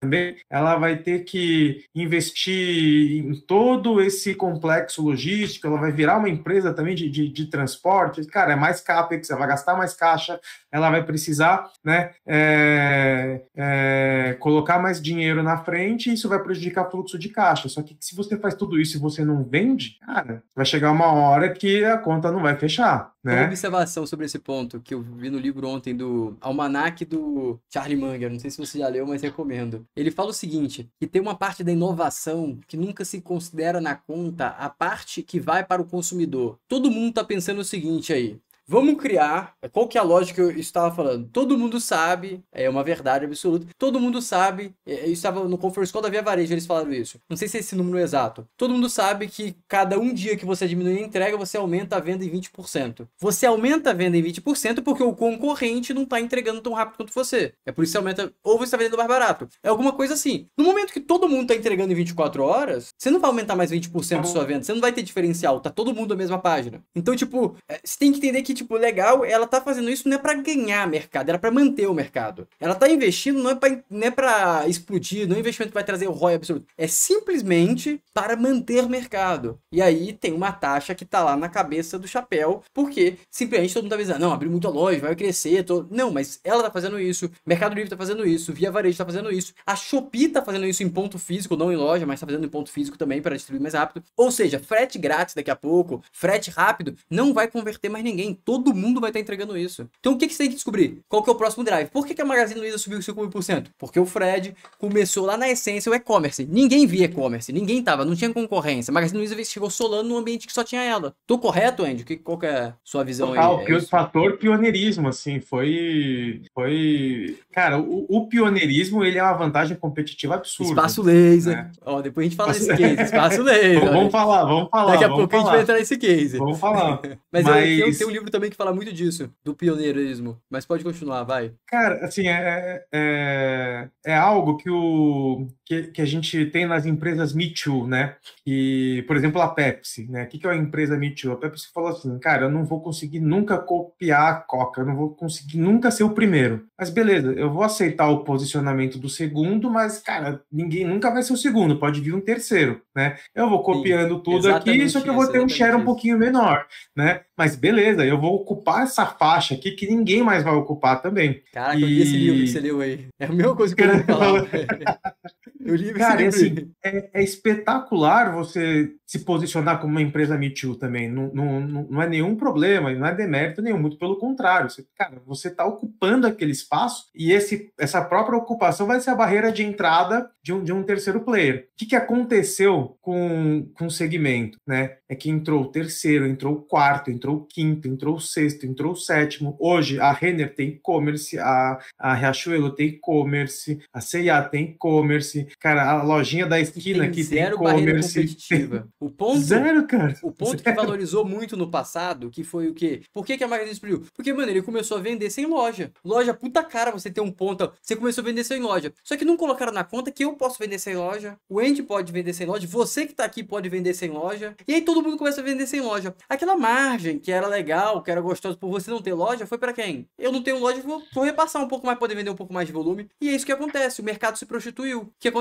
Agora você tem um mercado hiper competitivo, chegando gente da China com tri bilhões aqui, torando, e você quer competir com o Magazine Luiza a 150 vezes lucro. Ah, comprou não sei quem, comprou Jovem Nerd, comprou Jovem Velho, comprou não sei o quê. Legal, compraram, fizeram o follow muito bem feito. Eu acho que o follow-on deles fizeram muito bem feito, a um preço estratosférico. Nossa, Só que, cara, cara, não fecha conta, amigo. Não fecha conta. É simplesmente isso, não fecha a conta. Você pode ter comprado todo mundo, você pode ter uma mídia absurda. Só que a China é muito competitiva. Tem uma, uma matéria do diretor do AliExpress que ele deixa subentendido isso. Ah, o meu medo não é concorrência brasileira, meu, meu medo é concorrência chinesa. Ou seja, o AliExpress tá com medo da Shopee, não tá com medo da Magazine Luiza. A gente tá Total. anos luz atrás do ca dos caras. A gente tá anos luz atrás dos caras. É, a última Black Friday da, da China, a meta não era vender mais. Eles pararam de tentar vender produtos como se vendiam anteriormente. Agora a meta era fazer você se tornar consumidor de alguma coisa. Você, por exemplo, pagava tipo, sei lá, pega um frasco assim, ó. Pensa que isso aqui é um frasco, é um de, creme. Aí você comprava o frasco de creme que dava doses para uma semana. Aí você pagava tipo 15 centavos. Aí você passava todos os dias, depois de uma semana você via a diferença, você via a soleira diminuindo, você via tua mãe falando: "Caraca, tá mais jovem, o que aconteceu?" O que você vai fazer? Você vai tornar consumidor daquele creme, certo? Total. E aí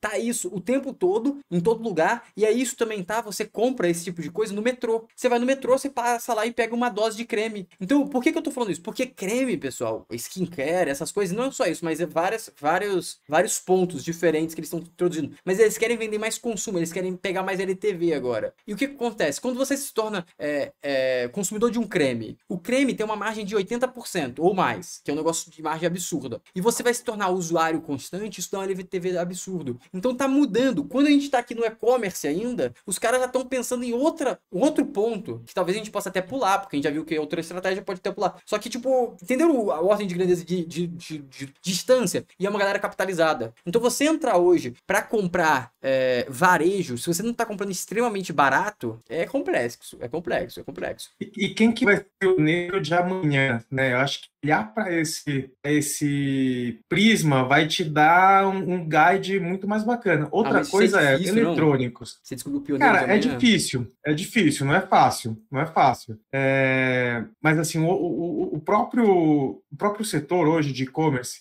vamos pensar aqui, eletrônicos. Qual uhum. é o uhum. maior distribuidor de eletrônicos no Brasil hoje que abastece todas essas empresas? A Laid. Pô, será que não vale a pena eu comprar a Laid? Eu tiro esse risco da operação do, do de, de, de, toda essa competição, que quanto mais eles se matarem e crescerem, melhor para mim, que eu vou abastecer mais mesmo. Será que não é um, um, jeito mais seguro de você se expor e você né, surfar todas ali ao mesmo tempo? O crescimento secular da tese? Um outro ponto que eu não consigo entender é o seguinte, por exemplo, a Via Varejo. Cara, por que, que ela não fez igual a Fast Shop fez e entrou dentro do Mercado Livre com a loja lá dentro oficial usando todas as mil lojas que ela tinha de hub, logístico, etc. Cara, o peso que ela ia fazer em cima da Magazine Luiza, entendeu?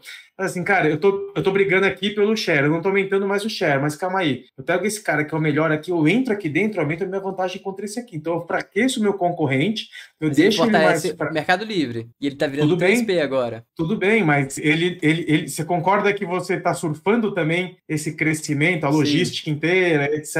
Tal, você tira esse custo de você, você melhora operacionalmente e você já tem as suas bases que você só vira o teu estoque físico digital e você economiza operacionalmente também com as pessoas e com estratégia de venda. Então, você, putz, você ao mesmo tempo que você enfraquece o teu, o teu principal concorrente, você também se beneficia do crescimento do melhor player, do que, do que opera melhor, e não preciso ser o maior, eu vou ser o Me Too aqui dentro, vou surfar isso aqui, e eu me consolido e eu tira o share daqui. Pô, por que, que, que não fez isso, que, cara? Não, não sei se é assim também, não. Eu gostei da ideia, mas não sei se é assim, não. Só porque, como é que a Amazon fez para crescer? A Amazon fez o seguinte: ele criou um marketplace, aí você entrava lá, você é um especialista em comprar câmera. E aí você tem contrato, você começa a comprar câmera, comprar câmera e começa a vender câmera, vender câmera. O que, que a Amazon faz depois de um tempo quando o seu faturamento bate 5 milhões por mês? Ah, aí o Andy tá vendendo câmera, tem outros pelegos vendendo câmera. Vou pegar isso tudo pra mim. Ela começa a comprar diretamente do seu fornecedor, ele compra mais barato, porque ela tem mais volume. Ela nem paga seu fornecedor, que você sabe como funciona o fluxo de caixa da, da Amazon, que ela nem paga.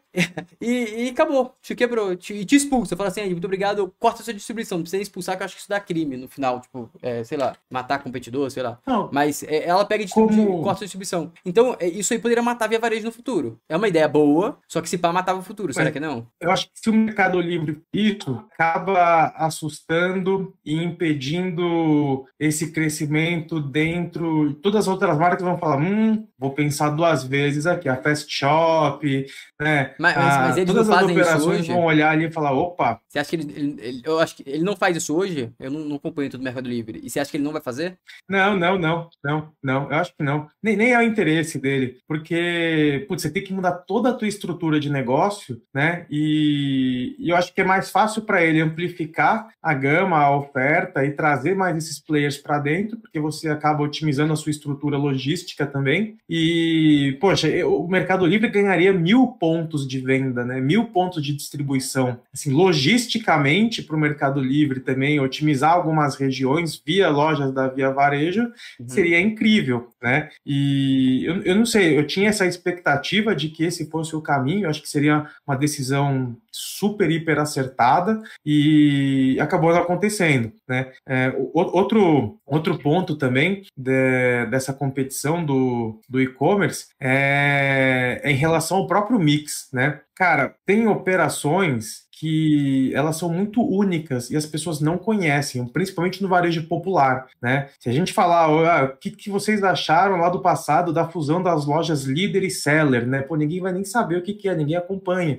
né? Como que você está vendo a movimentação no calçadão de Osasco, etc. Quais são as marcas que é a de Santini, Pontal, Mundial, etc. Ninguém ninguém conhece, ninguém sabe, né? E, e esse varejo é muito forte, né? As listadas hoje, elas compõem aí uns 25 25, 30% do varejo só. Então a Ah, gente é? não tem essa dimensão. Pois é, cara. 30% do varejo é o que a gente tem de, de, de companhia de capital aberto. Isso- apenas. Isso tinha também, sabia? É, no- na, entrevista com o diretor da, da Alibaba, ele fala que a maior do setor, acho que tem 3, 4% do market share total. Pois é. E, e lá, no, lá na, é, na China é 30% a primeira, que acho que é o Alibaba, se eu não me engano. Então tem muito espaço para crescer ainda no Brasil, hein? Muito, cara. Esse é um mercado, se você parar para pensar, é um mercado pulverizadíssimo, Ah, né? então Você tem uma tem- explicação ainda por, por causa do preço da Magalu. Tem uma explicaçãozinha ali, vamos dar uma. Sim, sim.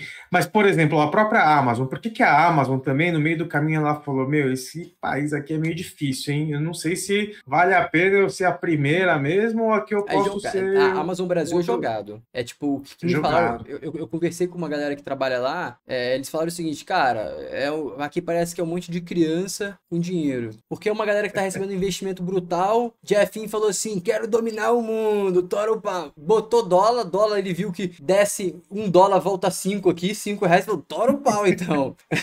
e aí, é é, e aí os caras estão queimando absurdamente, uma eficiência mais ou menos, um negócio mais ou menos. Só que os caras têm a máquina dos Estados Unidos lá torando, mas a operação deles que falam que é muito fraca aqui. Eu não, não não sei números, Cara, não olhei números. É fraco. A própria dificuldade de, de países continentais, assim como o Brasil. E, cara, vamos parar para pensar. Você vai ver o consumo no Sul, consumo no Mato Grosso e o consumo no Nordeste. Cara, são três países diferentes quando a gente está falando de consumo, né? É, Cara, a Amazon não fazia parcelamento de pagamento até um tempo atrás. Isso é impeditivo para o consumo no Brasil, né? É, isso foi um dos grandes entraves, cara. Foi um dos grandes entraves de você conseguir aumentar o teu share foi justamente a forma de pagamento. É por isso que a varejista, para ela crescer, ela tem que ter uma operação de, de financiamento, né? É, caso contrário, cara, é muito mais difícil de você conseguir se estabelecer. Foi assim que a Casas Bahia, na verdade, construiu a marca tão forte, né? Foi por conta do carnê, né? Foi por conta de uma relação de proximidade de crédito que o cara não conseguia em nenhum lugar. Vamos começar agora a falar de via varejo, então, que eu acho que tem que ser um. Tem que, a gente tem que passar por via varejo. Via varejo, agora a resposta é simples. Está barata ou não? Sim ou não? E aí depois eu pergunto os porquês. Cara, eu acho que estruturalmente ela tá no mesmo cenário da Magazine Luiza. Independente de múltiplos, né? Eu acredito que o setor como um todo ele vai sofrer uma canibalização excessiva, assim, extrema. Não, Isso não eu- é eu- saudável. Com seu dado agora eu altero um pouco. Eu acho que, a- a- a-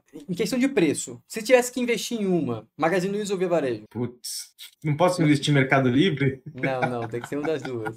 Caramba, se eu tivesse que investir em uma, É. nossa Eu pensava senhora, que hein? seria fácil essa resposta, pô. Não, não. Eu, eu, para mim, o risco de Magazine Luiza, ele também fica. Pen- Pensa o seguinte: tira 8% de share assim dela num ano. Não é difícil disso acontecer com crescimento de Shopee, com crescimento de Mercado Livre, etc.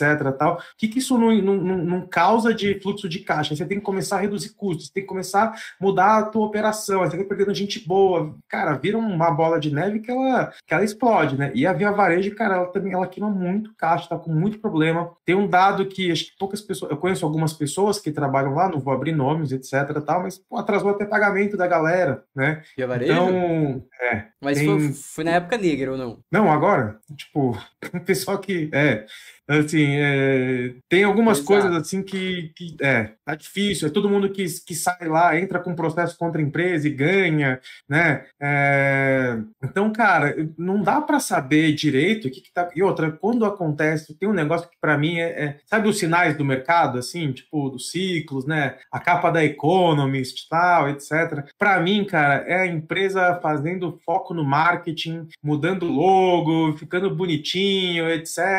Tal. Cara, quando começa a dar muito foco para o marketing, para isso, é sinal de que alguma coisa não tá boa. Não tenho dado para comprovar isso, não tenho. Mas, cara, aconteceu com o Aconteceu com o Ricardo Eletro, aconteceu em, em- outros momentos com algumas outras operações. E, e, na verdade, cara, o que, que me parece isso? Falou assim, pô, a gente operacionalmente já não consegue saber de onde tirar valor, como melhorar, como evoluir. Cara, vamos tentar mudar isso aqui, né? Vamos, vamos mudar o marketing, vamos mudar alguma coisa, vamos mudar a cara da loja, vamos tentar renovar tal. Parece muito mais um, um último, último tiro, um último suspiro, né?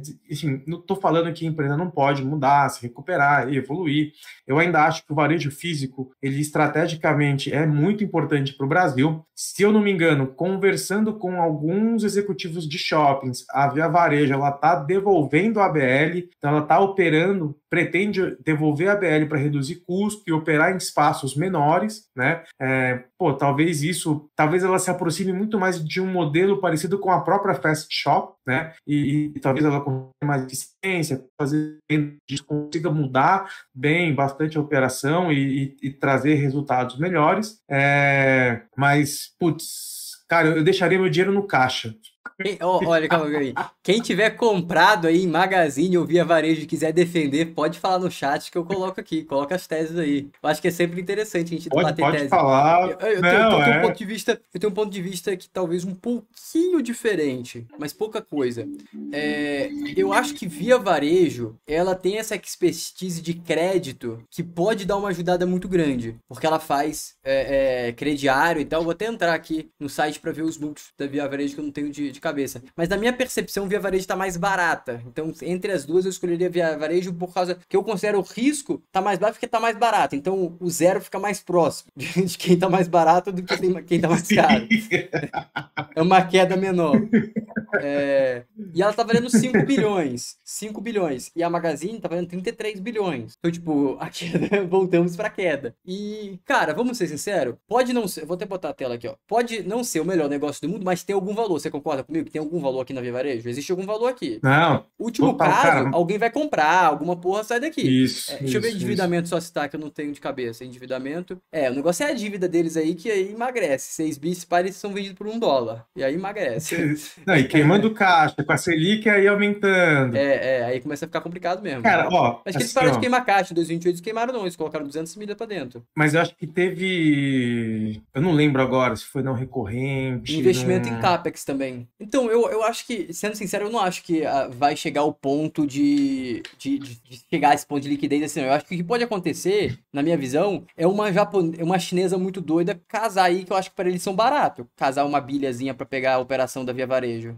Porque vai ser uma bilha de dólar Vai ser disso para prova barato. Tipo, e se negociar só pra também. Montar, é, só para montar as lojas do zero, já vale a pena alguém é, dar. Então, então tipo, é. é. então eu acho que pode ter isso. E já a Magazine Luiza não. Magazine Luiza, se você somar as partes, eu acho que não dá 30 bilhões. Eu acho, não fiz essa conta. Cara, eu acho uma loucura, né? A Magazine Luiza, assim, não tem como. Não, é Agora difícil, caiu bastante, assim. mas, cara, ela tava 150 milhões, bilhões, pô. O que, que é isso? Que negócio é esse que eles estão pensando virar um banco, virar um Itaú? Pois é, cara. Não, não assim, pagou-se um prêmio de consolidação oh. excessiva e de que o e-commerce ia tomar mais de 50% do, do consumo rápido e tal. É... Agora tem umas perguntas boas. Já tá caindo. Aceito, ó. Eu tô comprado em via, mas não tenho defesa. Muito bom.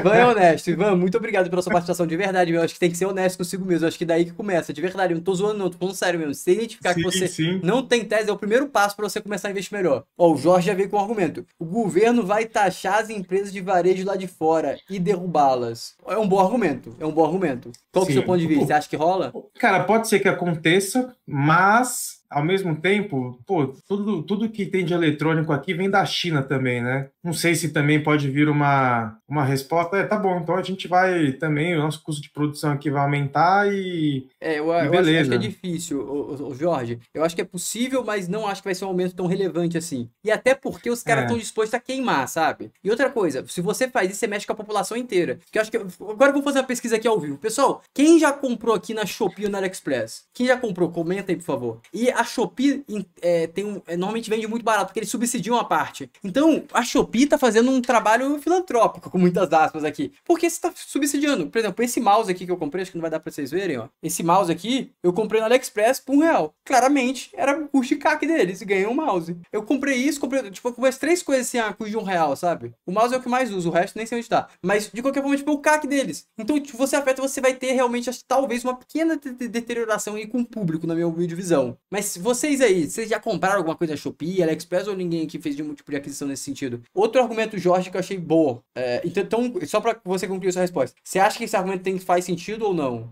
Eu acho que, assim, pode ser que aconteça sim, é... mas eu concordo com a sua visão. Eu acho que vai mudar pouco para a estratégia deles e eu, eu acho que você acaba até inibindo a entrada de, de, de, de, outros players e eu acho que não, não faz muito sentido. Cara, eu acho que assim, a competição ela tem que beneficiar o consumidor, é o tá não o, o, o, o, player, cara. É, assim, é o consumidor que tem que ser beneficiado, Concordo. é o povo que tem que ser beneficiado. Então você não pode interferir nisso. Concordo. Outro ponto é, sem contar a redução do IPI. Ô Jorge, eu posso te falar uma coisa de redução do IPI. É, eu vi o call de Via Varejo ontem, eles falaram que vão repassar isso e na ponta final significa 2%. Não é a virada. Pouco. Pra ninguém, tipo, não vai ser, não vai ser o ponto de virada a redução do IPI, não. É, o Thiago Castellani falou que não comprou e tem receio de comprar lá. Caraca, o Thiago tem receio de comprar na Shopee AliExpress? Pode comprar que é tranquilo, nem estão me patrocinando. O mouse meu chegou. E tenta pegar as coisas que eles estão gastando com CAC, assim. Os negócios que é, tipo, vai durar uma hora e custa um terço do preço. Vai nessa linha que é, isso é muito bom. É. Isso é muito bom. muito boa. É, então agora vamos conversão pra... absurda, né, cara? É, é uma conversão muito forte. Como que você compete com um negócio desse? Não, e os caras é são uma máquina nesse negócio, né? Os caras são uma máquina. Eu não sei quem que cai nisso, mas é bom. É tipo, todo dia tá assim, ó. As últimas 24 horas de frete grátis na Shopee. Já faz ano que tá essas últimas 24 horas, pô. Nem se eles quiserem me convencer, nem se eles tirarem o frete grátis, eu vou acreditar que acabou, pô. Nem assim eu vou não, é, Frete não, não grátis eterno, já virou. Virou. Não vai ser diferencial. Você, você falou um negócio muito, muito, assim, importante na tese. Essa, cara, tem um negócio, antes da gente finalizar, que, que acho é. que é, é bom para as pessoas refletirem sempre sobre isso, que é o seguinte: a gente fala muito das tecnologias, a gente fala muito, explicar a tecnologia e não sei o que, papapá. Mas, cara, a tecnologia sempre vai virar obsoleta. Qual que é o problema que ela está resolvendo ali? Qual que é a importância do problema que ela está resolvendo? Cara, esse é o ponto que eu acho que a gente tem que é, se, se, se apegar, né? Porque hoje a gente está vendo que, cara, você tem um monte de espaço pela cidade, com um monte de furgãozinho entregando é, rápido, vai resolver o problema do consumidor de, de receber. Ou você conseguir queimar a caixa porque você tem um, um, um budget de marketing ali gigantesco para você ganhar mercado, vai resolver o problema do brasileiro hoje de economizar e comprar mais barato, né? Então, assim, a tecnologia em si si, eu acho que ela, ela passa, ela muda, ela, ela vai ela, ela vai sempre ser substituída por algo que resolva o problema de uma maneira melhor, mais eficiente.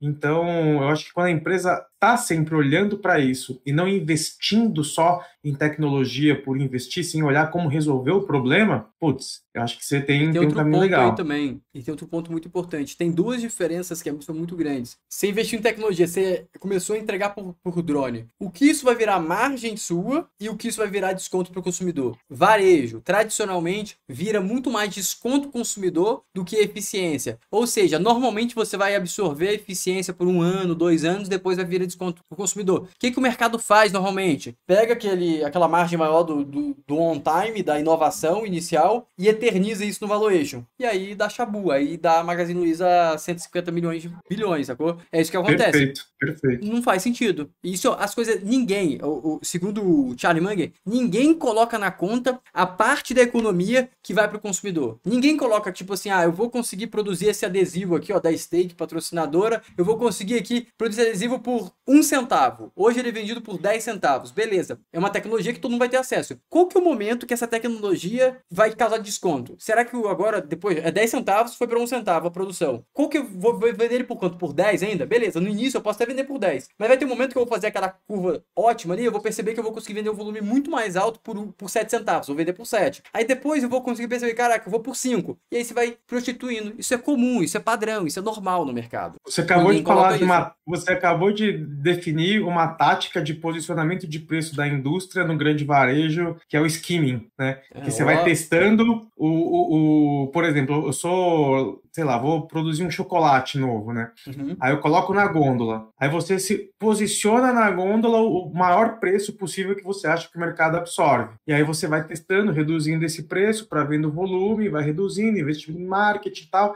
até você chegar num, num platô e aí cair, virar é um uma, ótimo. uma. Exatamente, exatamente. Tem um biscoito meu que tá fazendo isso. Tem um biscoito da Balduco aqui que eu mal gosto, que é de fibras e tal. O biscoito muda de preço que nem ação, assim. Quando eu vejo barato, eu compro mais.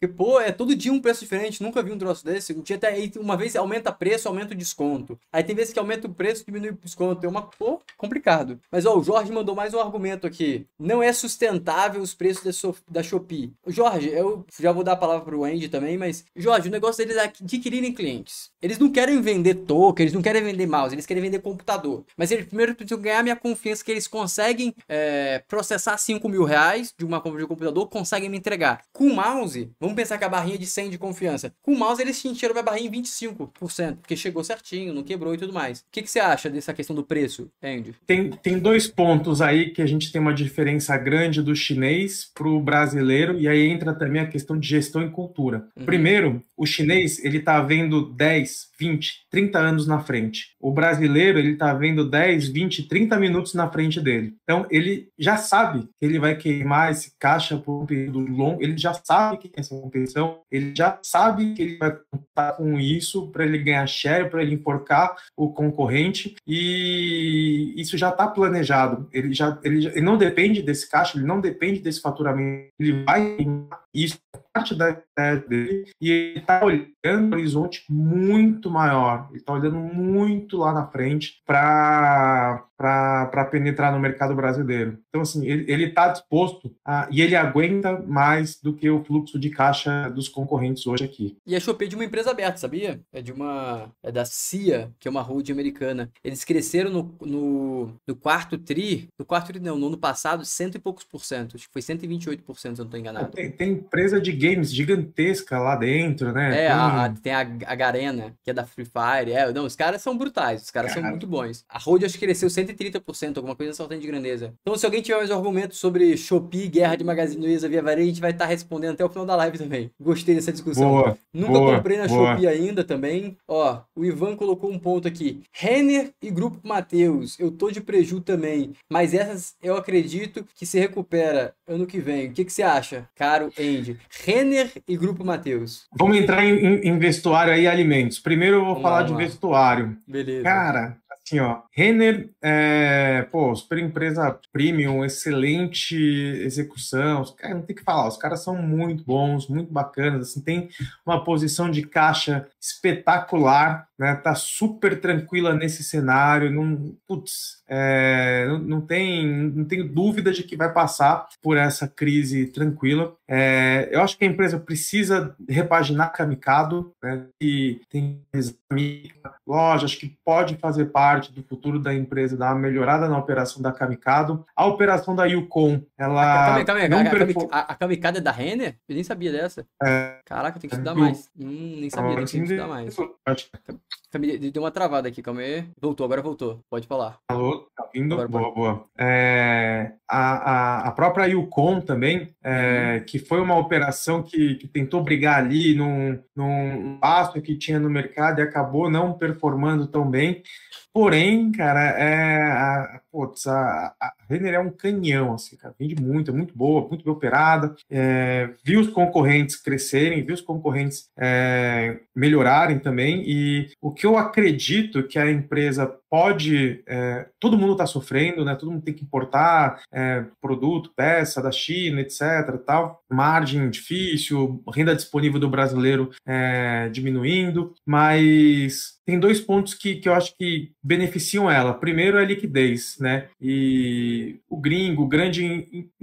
O cara que tem é, um, um, um, PL muito grande, ele não vai se arriscar em algumas opções aí de varejo se ele quer compor mais estrategicamente portfólio. Putz, é, quando o segmento anda, anda mais ou menos em bloco, etc, tal, uma uhum. ou outra você vai achar uma simetria muito grande olhando no micro, mas no geral você vai ter uma resposta aí ao, ao macro, né? E então eu acho que tem, tem, um, tem um carrego interessante nesse sentido em relação à liquidez. É, o outro ponto é que, cara, ela tem muito caixa nesse momento que estrategicamente pode colocar ela num patamar bem, bem, bem interessante no mercado. Por exemplo, hoje a gente está vendo um, um, espaço que era ocupado pela Zara, né? É ocupado pela Zara, perdeu a Forever 21, que tá ali mais ou menos vago, né? A Renner, de repente, ela pode começar a ocupar esse espaço, se distanciar de Riachuelo, C&A, Marisa, né? Que vão brigar ali mais ou menos numa, numa camada intermediária. A Renner tentar subir um pouquinho o ticket médio e ela pegar uma outra operação para brigar entre essas por, por preço com outro posicionamento. Com que ela tem de caixa hoje, ela consegue fazer isso tranquilamente, ela vira um colosso, aí ela fica com a vantagem competitiva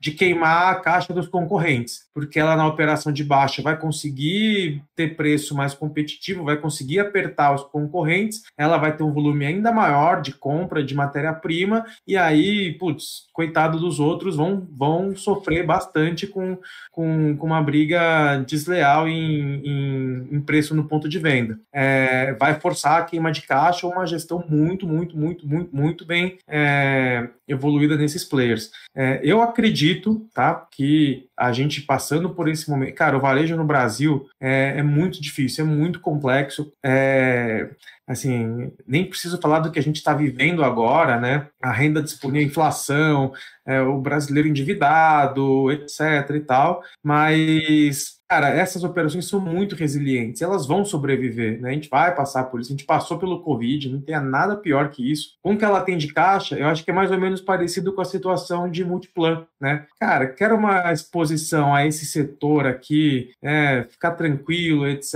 tal, sem precisar me preocupar muito. Cara, lojas Renner para você compor teu portfólio, eu acho que não tem dúvida que o cenário melhorando, com certeza ela, ela melhora também. É, o, o, o, consumidor hoje, que ele vai no shopping, ele entra na Renner, ele entra na CLA, ele entra na Riachuelo, ele entra em todas as operações. Tá? Então você está disputando o mesmo consumidor. Qual que é um ponto que diferencia ela no mix? A Renner tem um mix muito mais tradicional de vestuário, muito menos atemporal, ao contrário das outras, que tem um mix mais moderno, mais jovem, que você precisa acertar mais vezes na recorrência. Então, ao mesmo tempo que é um diferencial legal para você trair um, um público, principalmente jovem, é também um tiro no pé se você não acertar uma coleção. Né? Então, se uma CIA da vida ela errar na, na composição de um estoque, pagar, tiver que né, queimar esse produto mais barato porque não encaixou a coleção, ela vai perder margem. A Renner não, a Renner vai ser aquele reloginho que vai ter aquele mesmo mix tradicional, vai resolver a vida da pessoa, a pessoa já identifica, já compra, ela faz parte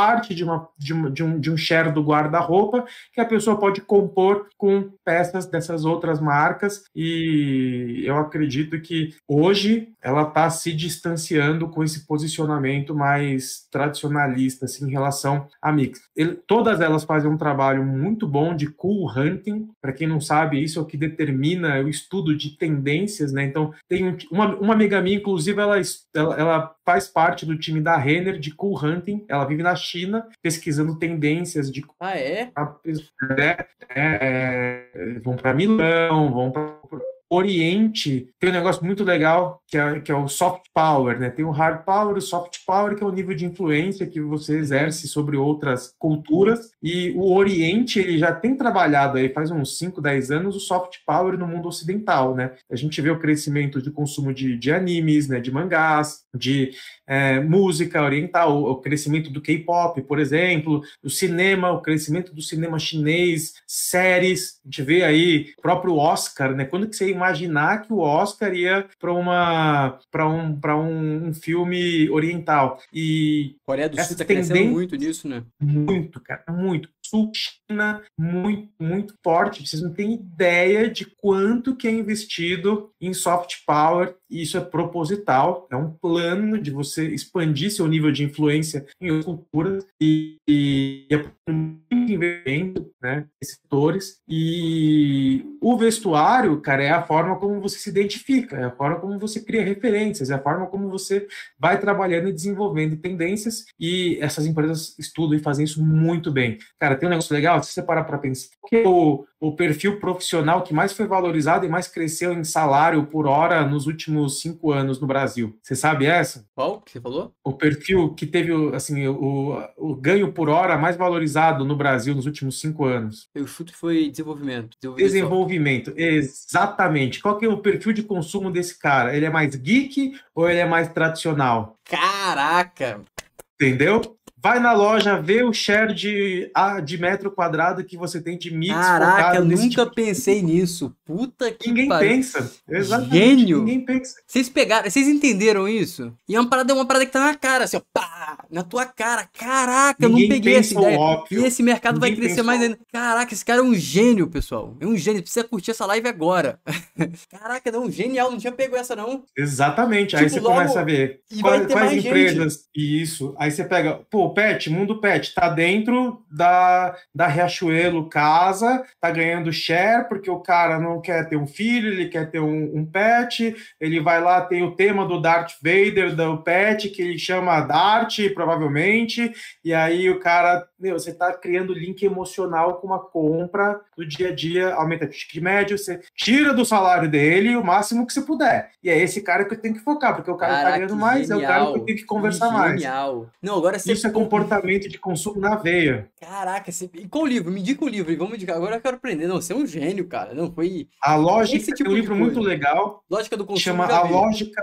É, esse é um livro já muito li, legal. Li, Tem um outro livro do, de marketing de guerrilha também, okay. que é. Cara, chama acho que marketing de, de guerrilha. Deixa eu pegar aqui, eu já pego aqui. Esse, esse de marketing de guerrilha intuitivo. É. Esse fez bem. Cara, é... pode me indicar, agora eu gostei. É, isso aqui, pessoal, isso aqui que é conhecimento, isso aqui que, isso aqui que é know-how. É esse tipo de associação que gera valor. Porque a associação de você fazer pesquisa de mapa é legal, vai agregar a empresa, é muito valor. Só que isso aí é caro para você fazer. Eu não sei quem, quem tá assistindo a live aqui, mas eu não consigo fazer isso rápido assim, fácil. Mas essa associação eu consigo fazer. E eu consigo fazer isso até pensando no meu negócio. No meu negócio eu consigo pensar nisso. Eu, caraca, eu tô expandindo pra isso aqui. Cara, o que eu. Cara, você me deu uma aula agora aqui. Só por esse comentário Não. já valeu a live, sério. Pra mim valeu a live. E, e ninguém olha isso no dia a dia quando você tá Genial. tá montando a tua análise da empresa. Eu te mandei no WhatsApp o, ah, o link do livro. Cara, tem um outro livro muito, muito, muito bom que mostra a evolução. Esse aqui é o livro, pessoal. De... A, a evolução do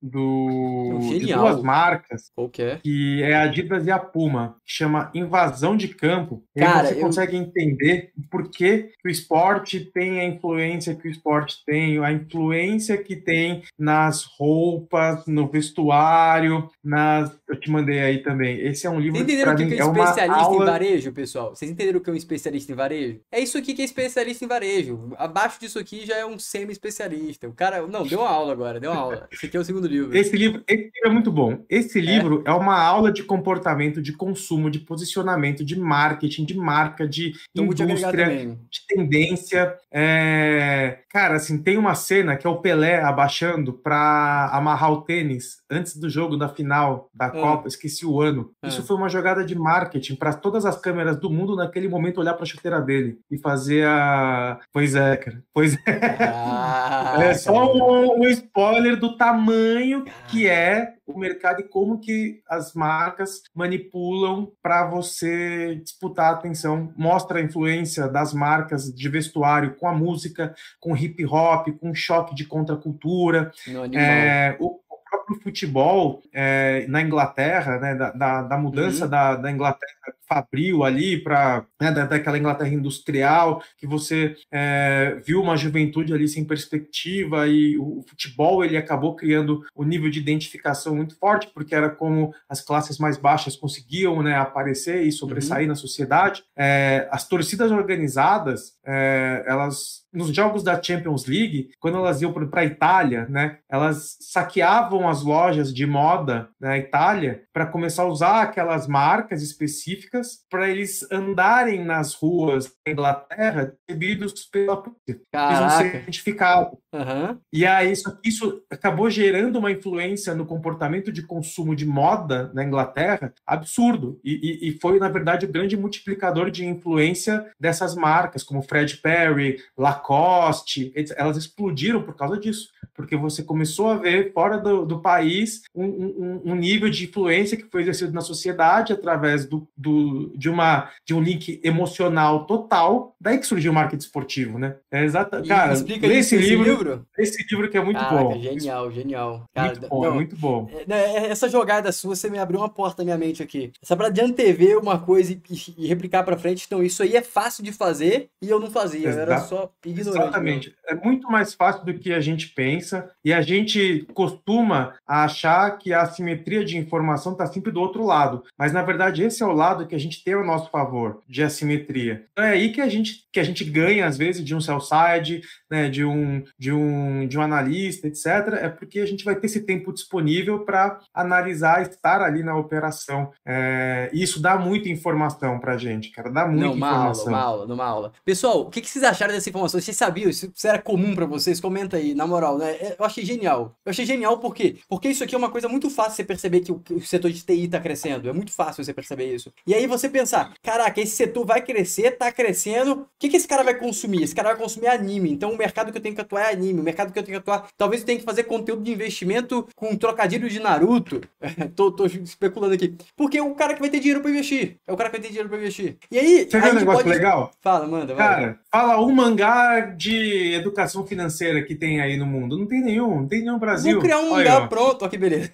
Bora, mas, bora. Mas isso aí é fechou. negócio. Vamos, pô, vamos. Nossa, cara. É isso é negócio. Entendeu? Caraca, não, você explodiu minha mente agora. Eu achei genial, achei genial. Minha Exa exatamente. Óbvio. Isso aí que é o valor. Fazer o óbvio, cara, genial, agora, genial. Quantas vezes você vê essa discussão aí em qualquer player de varejo analisando o mix, o vestuário? Só que, cara, você não concorda que é exatamente o mix que vai fazer o cara ir lá e comprar e aumentar o teu faturamento? Então, assim, o que que tá antes da linha do faturamento bruto, né? O que, que tá antes fazer uma pergunta, ali? então. A Grandene teve um, um trimestre que ela errou. Mas ela errou, errou, errou feio, errou bruto, errou, errou e dá para ver que era um erro. Claramente a Melissa lá não tava com uma imagem normal. Fizeram com o resto de, de, de negócio de bebida, sei lá, mas resumidamente errou. Por que que eles erraram? É uma, a, a, a Grandene não é uma empresinha, né? Não sou eu querendo criar moda. É não, tipo... não, mas tem, tem, tem cara, esse, esse é, essa é uma informação interessante, assim. É, eu não sei especificamente do caso, mas vamos aqui levantar hipóteses, né? É, faço uma pesquisa, entendo que meu público ele demanda ou tem uma identidade de sustentabilidade, né? E, sei lá, a, a, o material que é feito a Melissa não é dos mais sustentáveis. Então, eu tento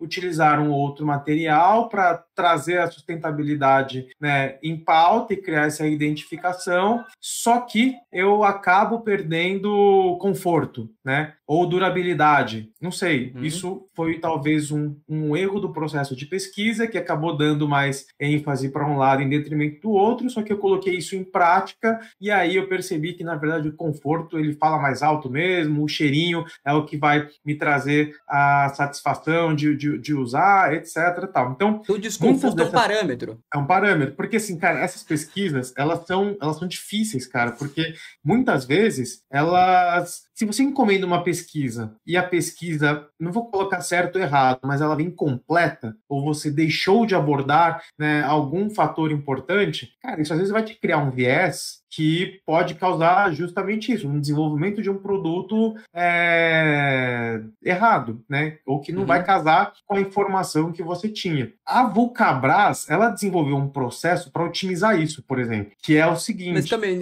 também ainda quero saber da Vulcabras, eu ainda quero saber essa ah. parte do conforto. Então, tipo assim, é, é, é, uma, é uma frase que é válida, é, quando se tem mais conforto, o item tende a ser mais feio ou não é isso? Porque, tipo, teoricamente seria interessante tudo ter conforto, por que não pode ter sempre conforto? Não, sim, sim, não concordo. É, não acho design. Né?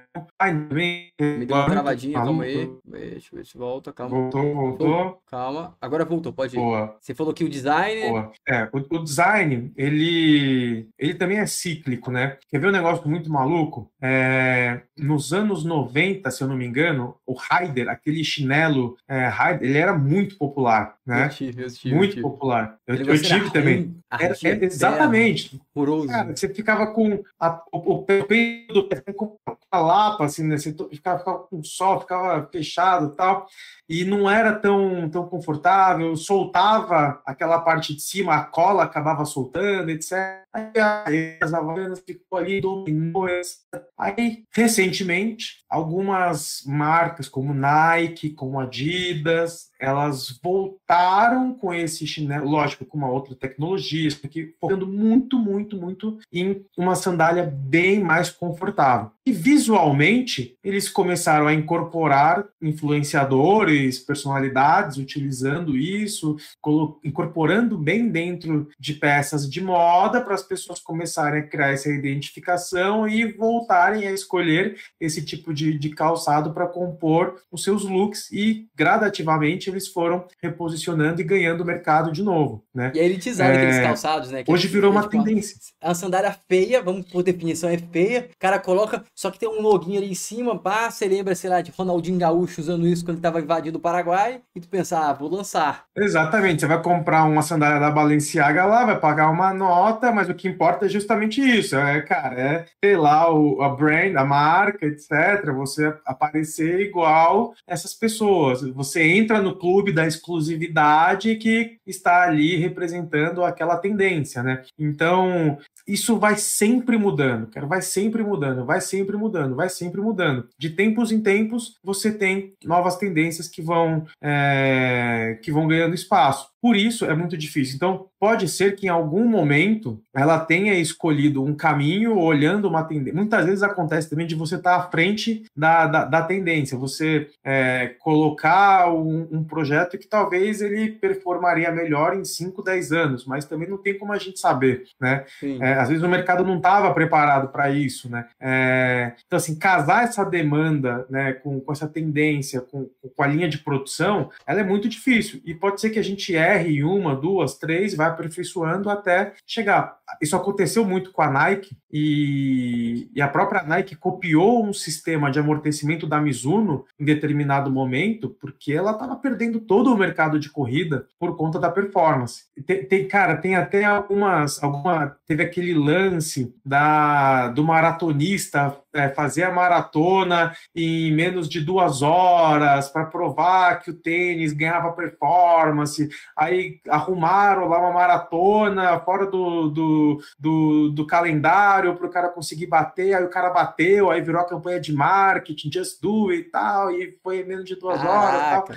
Exatamente. Então, isso tudo, cara, foi anos de também estudo, etc. Os caras incorporaram um modelo de amortecimento e propulsão da Mizuno para poder emprestar isso. Então a gente pode, pra... então a gente pode afirmar aqui que a, a Vulcabras vai ser a nova Nike do Brasil? Cara, assim, eu acho que ela já é. Eu oh? acho que a, a Vulcabras, ela.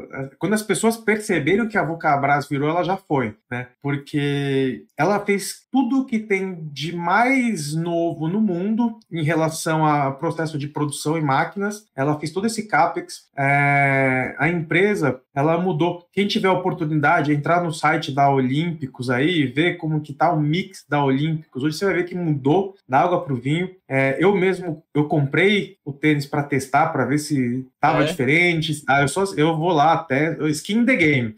Eu vou lá, uso, dou de presente, peço opinião, converso com, com o pessoal que, por exemplo, os corredores, né? Comecei a descobrir pessoas que corriam.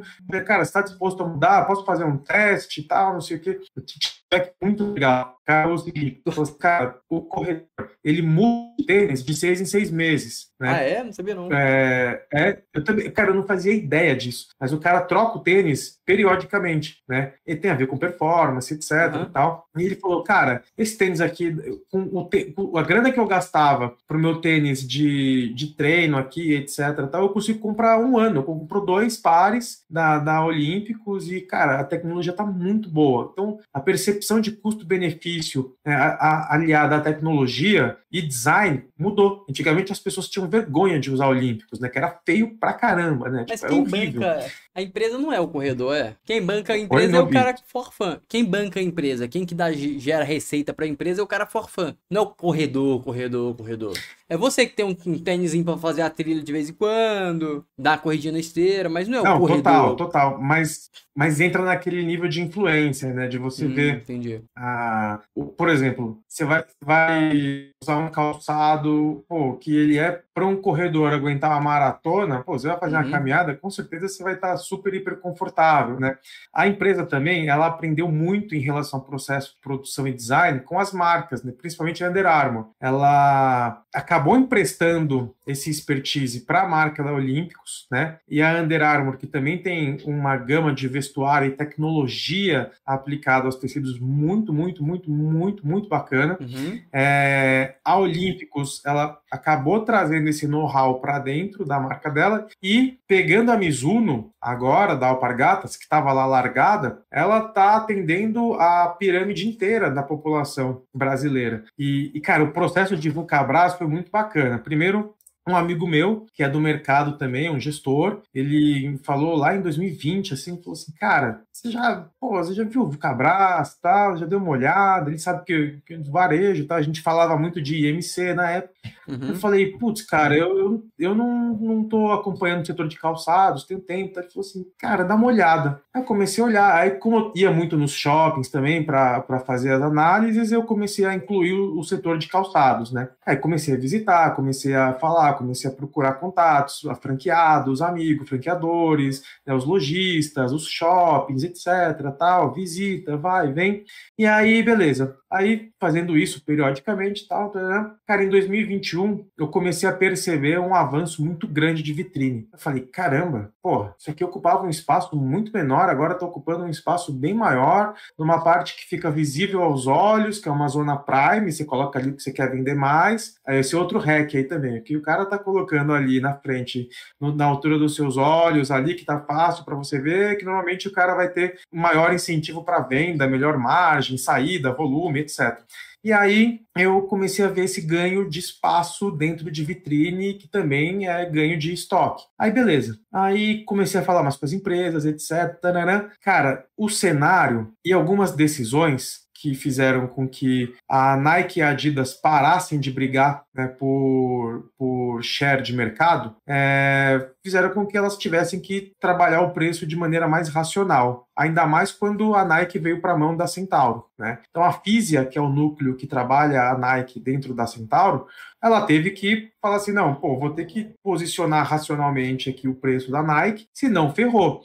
Como que funciona a compra da Nike? Você, vai, você é um, tem uma loja de tênis, você vai fazer o teu estoque de Nike, tem que encomendar com oito meses de antecedência, tá? Então você vai encomendar hoje para receber daqui a oito meses, que é o tempo que está demorando para entregar, e vai consumir teu fluxo de caixa inteiro, porque você vai ter que tomar esse estoque inteiro na frente. Pô, isso virou um empecilho pro, pro varejista, né? Quem que na situação de crise vai querer se dispor de oito meses para você receber, gastando teu fluxo de caixa e eu tenho que comprar a grade inteira para vender o preço mais caro. Cara, o que, que a Vulcabras fez? Opa, calma aí, temos uma oportunidade aqui. Pela minha eficiência do processo de, de, de, de industrialização de, de fábrica hoje, eu consigo entregar em D mais 28, não preciso entregar a grade inteira, eu foco no que o cara precisa e da do desenvolvimento de um modelo até a produção e entrega para a loja, a Vulcabras hoje demora quatro meses. De um projeto até a entrega na loja de um produto novo, projetado, quatro meses. Cara, a empresa hoje ela consegue ir percebendo a performance de venda. Olha os dados, como está performando aqueles modelos específicos, fazer com que esses produtos aumentem o share em lojas que têm um perfil de consumo parecido e ir desenvolvendo produtos que podem ter uma performance melhor de venda baseado nesses itens, que entra design, venda, ticket, consumo, enfim. Então, a empresa conseguiu juntar esse operacional né, com essa coleta de informações do varejo, conforme ela foi ganhando share de mercado, que também foi ajudado pelo macro e pela Nike ter e adotar uma posição de venda direta via Nike.com, via operações próprias que eles vão desenvolver daqui para frente e colocando um posicionamento de preço de Nike focado num público é, então, a Nike e Adidas cada vez mais vão ser também mais objetos de desejo, vão ser objetos mais aspiracionais. E a Vulcabras acabou ganhando, cara, e tá ganhando cada vez mais share. O grande ponto é que, como ela ficou muito boa operacionalmente e ela tem ainda esse gap para o concorrente de preço, ela conseguiu aumentar muito a margem dela, mesmo com, com um, preço de venda menor. Então, a, a, visão de custo-benefício ficou muito boa, o lojista consegue girar muito mais, tem um mix muito mais abrangente, a, a empresa começou a desenvolver o e-commerce próprio, que antes era terceirizado, então ela começou a, e passou a operar e imputando tecnologia dentro da linha de produção, conversando com especialistas, com influenciadores do segmento, focando no esportivo, tirou a Azaleia de dentro, voltou para a Grendene, a Azaleia saiu de 12 mil pontos de venda na Vulcabras para ser vendido para 120 mil pontos de venda na Grendene e ela vai ganhar royalties disso sem custo nenhum de produção, né? Então, assim, ela otimizou demais a, a, a metragem de, de, de produção dela de fábrica de maneira super inteligente, eficiente, focada no setor esportivo, trouxe uma marca para conversar com cada segmento, com cada base, e ela melhorou a, o portfólio e a expertise para produzir olímpicos. Então, assim, cara, a empresa se transformou da água para o vinho, está crescendo, ganhando share, e os produtos realmente estão muito bons. E a própria Mizuno, que é uma marca muito boa e de é, performance, ela vai ser melhor trabalhada daqui para frente na mão deles, porque, cara, tava largado lá com, com alpargatas, né? Então, a, a, perspectiva de que eles continuem mantendo essa margem, vão trabalhar aí com uma posição de estoque de mais ou menos uns 120 dias normalizado hoje. Ah, o e-commerce tem aí uns 3,5% de participação nas vendas totais e eles acreditam que isso pode chegar até uns dois dígitos, aí uns 10, 12% em uns dois, três anos. O centro de distribuição em extrema, ele consegue dar uma posição super estratégica para atingir o, o Brasil inteiro e ainda mais agora na crise, cara, que o preço vira racional, tendo uma marca brasileira, essa coisa também de, né, pô, produzir, somos brasileiros, produzimos para brasileiros, essa ah, identificação com a marca nacional. Ah, isso não vende tal. tanto, você sabe, não vende muito, não. Cara, mas tem, tem, tem, tem, tem aumentado, cara, tem aumentado sim, tipo, tem um produto da, da, da, da, da Olímpicos que, cara, assim, pesa cento e poucas gramas, assim, super leve, etc. Uhum. Ah, as pessoas, elas vê, olham, pô, mais bonito, né? Isso aqui é mais bacana. Tem pessoas que é, tem um público ah, não, que ele é, não, não, não, mais isso, ativista. Isso, eu concordo. É... Mas o pessoal comprar porque é brasileiro, eu acho difícil, não? Cara, tem, tem, tem um perfil de público que é super ativista, assim. Ah, mas é pequeno, é pequeno. Dá, cara, mas assim, você tá aumentando a tua argumentação, você tá trazendo uma pessoa que não consumia, ah, tem uma entendi, linha entendi. deles Entendeu? Você tá ganhando Entendi. share, tá ganhando share. Entendi. Ah, mas isso representa 1% do mercado. Tudo bem, mas tá, mas eu tô pegando coisa, e meu entendi. concorrente não. Você vai compondo. É, outro ponto, é, tipo, ele tem o, o, Eco, o Eco 1 é um tênis que é 100% feito com material reciclável, por exemplo, né? E um tênis bonito, de performance, super bacana, tal. Então, as, você olha, você anda, eu, eu, faço esse teste, né? Você, pô, vai andando assim, tal. Pô, você vê que chama atenção, as pessoas olham, as pessoas falam, pô, bacana, legal legal, etc. Tal. Então, isso aí vai mudando com o tempo também, né? E eu acredito que a marca vai manter essas margens daqui para frente. Assim, Agora eu vai... falar de números. É... Tá 9,84. Qual o valor dela, na sua opinião, justo? Cara, eu acho que essa empresa, ela, com o que ela tem pela frente ainda de crescimento, com a margem que ela pode, eu acho que ela chegar em 40% de margem bruta não é nada difícil, né? Com o que ela tem ganhado de share, com dólar caindo, ela vai conseguir comprar matéria-prima melhor ainda e crescendo esses dois dígitos no e-commerce, de repente trazendo até uma marca maior, eu não acho difícil essa empresa dobrar de valor, por exemplo. Dobrar. Mas, é, beleza, é, mas esse é o melhor tá, cenário? Eu acho que ela tá. O, melhor cenário seria ela, ela ganhar ainda mais share no e-commerce direto, né? No, no, no, B2C. E assim, eu não sei, tá? Mas eu acredito que ela possa trazer mais uma marca, umas outras marcas para compor o portfólio. Mas a gente já está falando de né, especulação. Né, é, mas olha só, ela cresceu, mas faz hein? todo sentido. 2021 ela cresceu, cresceu, hein? Cresceu muito. 58% de receita, lucro 800%, EBIT de 250%, margem líquida 529%. É uma empresa de três dígitos. Quanto ela está valendo? 2,4 bi. Lucrou. Quanto que ela fez de caixa, sabe? 300 milhões? Queimou hum. caixa. Queimou caixa. Não, mas é porque ela pegou o estoque, ela teve que comprar todo o estoque da Mizuno, da, da Alpargatas, nesse, nesse tri. E até aumentou a posição de estoque dela aí para uns 150 dias. Ela ah. teve que pegar tudo e, e, e bidar tudo de uma vez. Né? Mas assim, tem outro ponto também da transição, isso, isso. Ela, ela, ela absorveu todo, todo, todo o estoque. É, que o dólar ele vai impactar também na redução de custo da empresa. Né? Mas aí também então, vai aumentar a concorrência, porque o dólar cai para Nike e para Adidas também. Então, só que aí que está a questão do posicionamento de, de preço da marca. O que a gente vai ver, e assim, não é ruim para a Físia também, né? é que a gente vai ver uma margem de Nike absurda também. A margem que a Físia vai conseguir trabalhar de Nike vai ser espetacular. Né? É, acabou que vai Centauro. ser bom para os dois.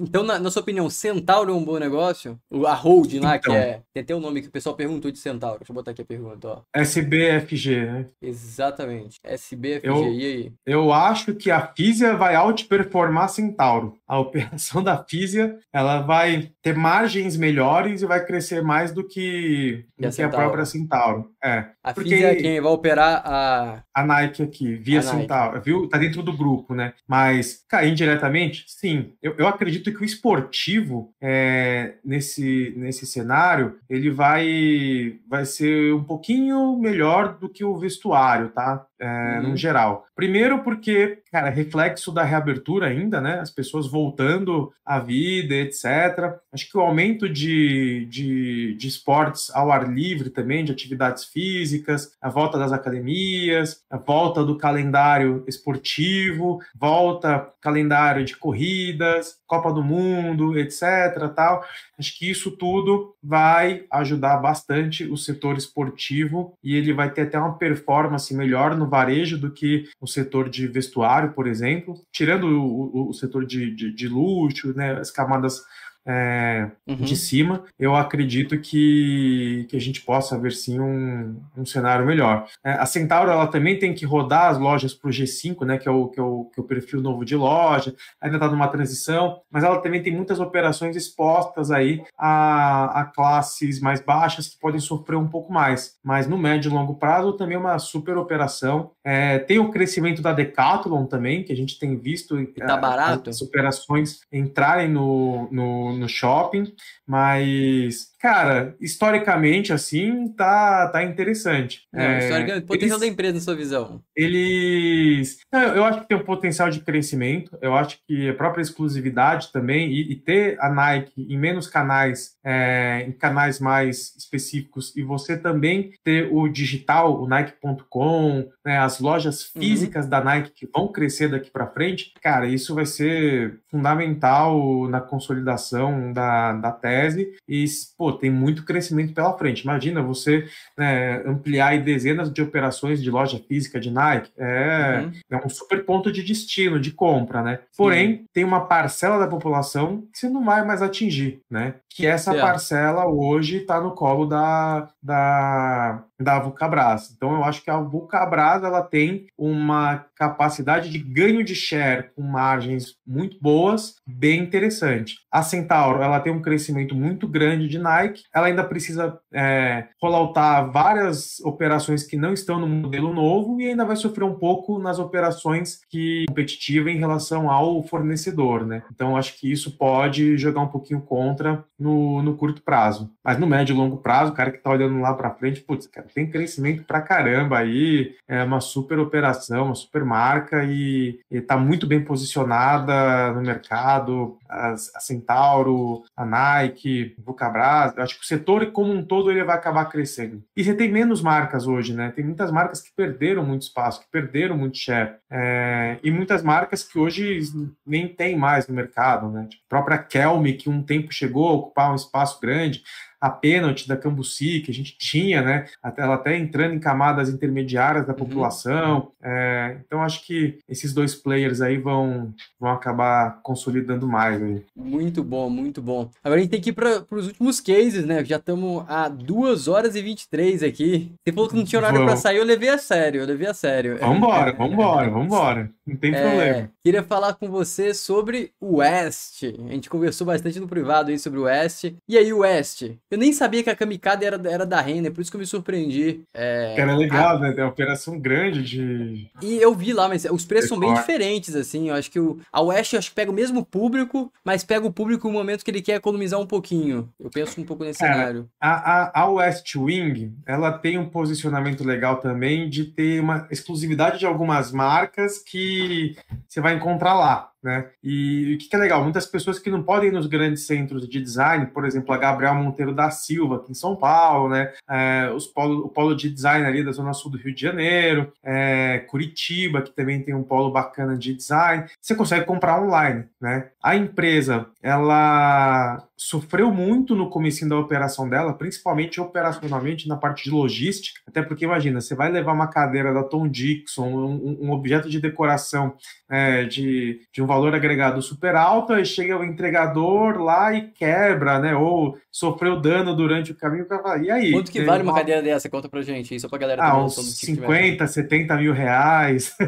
Coisa é pouca, galera. Coisa pouca. Coisa pouca, coisa pouca. Pra você sentar imagina. e falar assim, já tô pronto pra morrer aqui, melhor que aqui não tem. Vai, fala. Exatamente. E, e aí, cara, assim, pô, a entrega você não tem essa experiência, você não tem esse Mas valor o West, agregado. West trabalha com esse tipo de, de, de, de, cadeira, tipo de 50 pau, assim? No começo, foi, foi meio que uma, um reflexo das lojas colocarem um mix lá. Então, cara, tinha, tinha de tudo. Um share menor, mas tinha. E uhum. a gente até conversou bastante, né, cara? Que, putz, pela minha percepção lá atrás, eu sei porque eu fui é, parceiro operacional deles numa operação que a gente tinha de design aqui, a gente fazia distribuição e gestão de algumas marcas de design de luxo no Brasil e atendia o Brasil inteiro, então a gente acabou trabalhando com o Westing lá no comecinho e, e, sofremos algumas questões. Porém, na parte de finalização, o que, que é a finalização? Então, foi lá, você fez uma obra inteira, etc, tal, e agora você vai decorar, vai trabalhar a iluminação, esses, esses objetos menores, etc. Cara, uhum. isso, ela vai muito bem. E ela tá performando bem, tá ganhando é, cada vez mais share. Você tem uma recorrência interessante também, porque você acaba é, conversando com um nicho né, muito específico, então ela renova muito bem algumas é, ações, algumas coleções, e a curadoria do mix é o que diferencia ela de, da maioria dos outros players, né? É bem diferenciado. Então, você está colocando, é bem, bem, bem específico, assim. Então, as pessoas que têm né, um, um, uma visão um pouquinho maior para o design, né, para decorar, e, e, isso é um negócio legal também, que as pessoas, nos muitos projetos, você vai lá, faz o projeto com arquiteto, tal, etc. Aí na, na finalização você deixa por último porque você quer colocar aquele toque pessoal também. A pessoa quer participar do processo, ela quer comprar algumas coisas, ela quer compor também, fazer parte né, do, da composição do ambiente e, e isso acaba se destacando. Né? Ela, ela consegue é, pegar o que tem de expertise das lojas também, das marcas, né, para comercializar esses, esses produtos e, e usa a expertise de cada uma das opções para se posicionar também no, no, no mercado de, de, nicho, de luxo. Então, Mas agora está mudando eu, um pouco. Agora está mudando um pouco. Cara, então, Isso era algo que eu, que eu, que eu assim, eu, eu, achei que a empresa mudou muito, até do que a gente estava conversando lá atrás, né, de, de da, da, experiência que eu tive, uhum. etc., é, que eu achava até que era um ponto que limitava ela pelo tamanho do crescimento, é, é o que ela consegue entregar hoje de, de mix para resolver a vida desse, desse comprador, desse público, né? E me parece, né, que é um público que vai ter um índice de recorrência maior do que em qualquer outro e-commerce. Assim. Ele se acaba criando um relacionamento ali com, com, com o consumidor. Eu, a gente até ficou de ir numa loja física, né, para avaliar. Acho que vai ser importante essa, essa percepção. Eles Mas é um case que tá, também. É um case que está super esquecido, né, cara? Não, super. É o case mais esquecido da Bolsa Brasileira. Não sei se é o mais esquecido, mas, pô. Tipo assim, é, Ninja 3 tá abaixo de 100 milhões. Beleza, mas tem um justificativo. Mas, pô, o West, 2,9. Tinha batido 99, 230 milhões. Ela tá com 276 em caixa líquido, pô. Ex-dívida. Caraca. Falando de 36 milhões de graça no bolso, assim, pá. É, tipo, dá uma vontade, Ué. dá uma coçada de mão pra comprar, pra dar aquela bolatadinha de leve, assim, é, açõezinhas. Colocar um pouquinho ali, né? Deixar ali e tal. Vamos ver o que acontece, né? Eu é, vou até anotar aqui para olhar ela melhor. Cara, eu, eu achei muito boa. Eu acho um case muito bom. Ó, fizer uma pergunta de uma ação que você. Ó, ele vai falar sobre essa ação, Douglas. Douglas perguntou sobre a Vivara. A gente vai finalizar aqui, porque já tá quase dando três horas de live, mas a gente vai chegar a dar uma conversadinha. Mas vamos, vamos pensar aqui agora na, na, no case da, da, da West. A West tem. Como que, como que você interpretaria esse caixa? Assim? Vamos supor que ela. Vou, vou dar uma especulação aqui. Eu acho que ela vai queimar aí no máximo 20 milhões. No máximo, no máximo 20 milhões no quarto tri. Então sobra ainda 10 milhões de gap acima do valor dela. E uma parte desses. Não, não, acho que vai ser. É, não, acho que esses, esses, esses 20 milhões no máximo, acho que vai ser mais para 15 milhões. Vai ser queima mesmo, vai ser estoque, não, vai ser marketing, vai ser essas coisas. Ah. Como que você interpreta o valor da empresa, já que ela tá valendo menos que caixa? Porque você tem que juntar os ativos. Você já juntou o principal ativo, que é o dinheiro, já tá acima. Tipo, qual que é a interpretação? A gente tem que considerar que a gestão é retardada. Não é para queimar, tipo.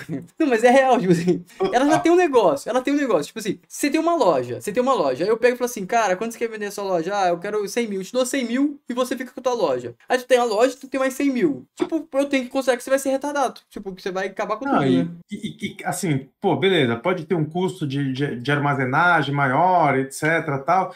Mas, cara, ela usa muito o, o, o hall dos parceiros, né? Então, cara, você não vai queimar tanto caixa assim para mudar mix, reposicionar mix, etc, não, tal. Que vai queimar caixa é isso aqui, tá queimando. É o e-commerce. Mas isso, o e-commerce, é, o, é o canal. É, se não der certo, ele fecha essa aba e queima as coisas daqui nesse, nessa aba aqui, que é a aba do, do, do tradicional. Então, tipo, eu acho que não tem muito risco, pra ser sincero. Tipo, risco é baixo. Eu só queria conhecer um pouco mais a gestão aí, que eu sou meio amador em gestão deles. Eu pesquisei, eu não. Cara, eu, eu, assim, ó, no começo da operação, eu nem sei nem quem tá lá hoje, assim, eu preciso até, até procurar, mas eles vieram com uma proposta muito inovadora de. É, era meio que, cara, vamos levar Gabriel Monteiro da Silva para o Brasil, né? E. e não, mas, mas tem que falar que quem que é esse Gabriel Monteiro que a galera não sabe, não, nem eu sei. Que cara, é Gabriel, Gabriel, Monteiro da Silva é uma rua oh. aqui em São Paulo que é super conhecida né, no, no, no Brasil inteiro no, no mercado de design. É, então você tem ali as maiores lojas e referências uhum. aí no, no mercado de design, design de luxo, design de assinatura.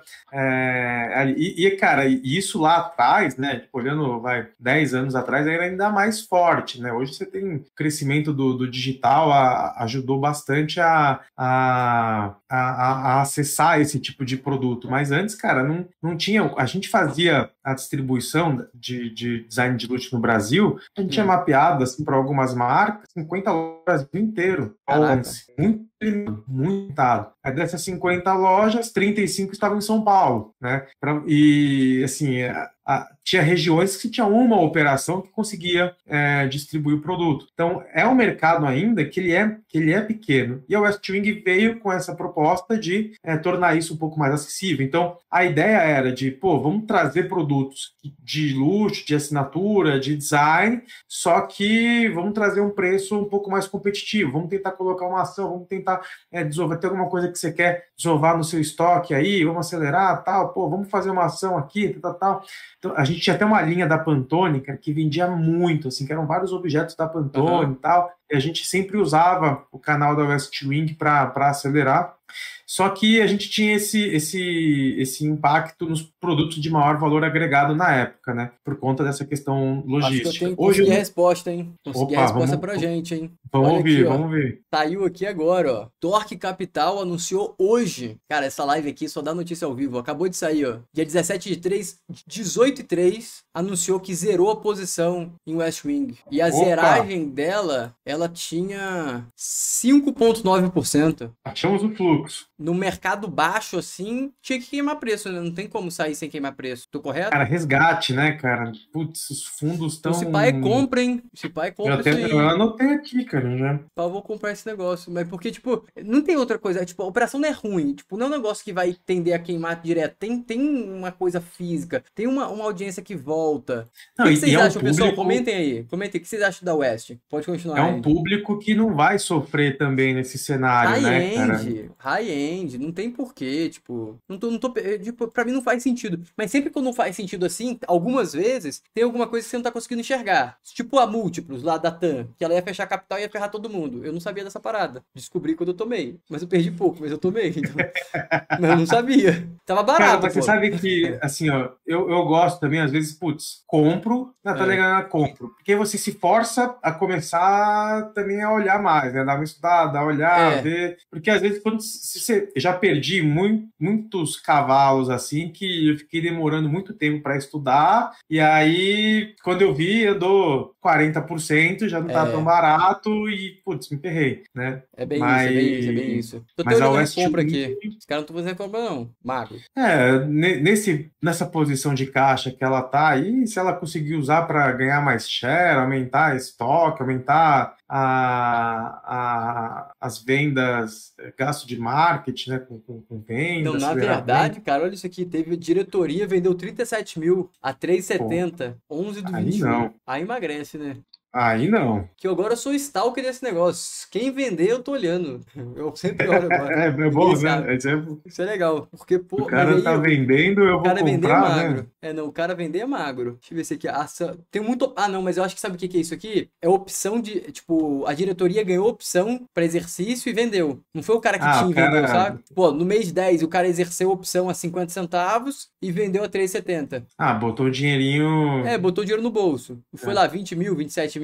Aí um cara Às que vezes o cara nem é do mercado, é, é, é, nem sabe o que tá acontecendo. Só é o bônus e o cara quis botar para dentro. É, é o bônus, é isso, é isso que eu pensei. Se pá é pode isso. Ser, pode ser, pode, pode ser. alguma coisa nesse sentido. Mas tá grosso aqui ainda, tem uma galerinha é. posicionada. Mas é, é uma empresa que, pô, se pá faz sentido, né? Porque com essa saída da Torque aí, que eu nem conhecia esse fundo. Porque, tipo, cara, nem sei eu, falar eu, como que ele vai quebrar a empresa. Eu acho que, assim, esse fluxo vendedor tá justificado agora, né? Por 5%. É, é, tá, é um zerou. Qual, qual que é o tempo? Se ele saísse de 5 para baixo, ele zerou em um mês. Deixa eu ver se teve o comunicado. Aviso acionista, deixa eu ver aqui. Tem mais um aviso acionista aqui. Mas acho que, tipo, ele zerou em um mês. Então, tipo, ele jogou na vala, né? Cara, eu tô vendo aqui. Torque capital com K, né? Torque com K. Isso, isso. Posso te mostrar aqui de novo. É esse aqui, ó. É 5,9% do capital, esse aqui é o torque. O cara jogou 5,9% na vala. Liter... Não, e foi na vala, literalmente na vala. Caraca. Ah, pode ser resgate, cara. Pode ser resgate. Mas não tô vendo. Tô comprado em West. O Jorge sempre comprado. Tô comprado em West a 2,20. Vai derreter mais e vou comprar mais. O Jorge é o cara que ele não tem medo. Ele compra mesmo. Cara, cara... convicção. Boa, é boa, é Jorge. Não, Acho Jorge, que a gente vai virar sócio, hein, Jorge? Jorge, em alguma você vai acertar, mas se a West voltar, ela, ela, ela ele paga seu prejuízo de, de, de, Magalu. Dá uma ajudada na Magalu. Boa.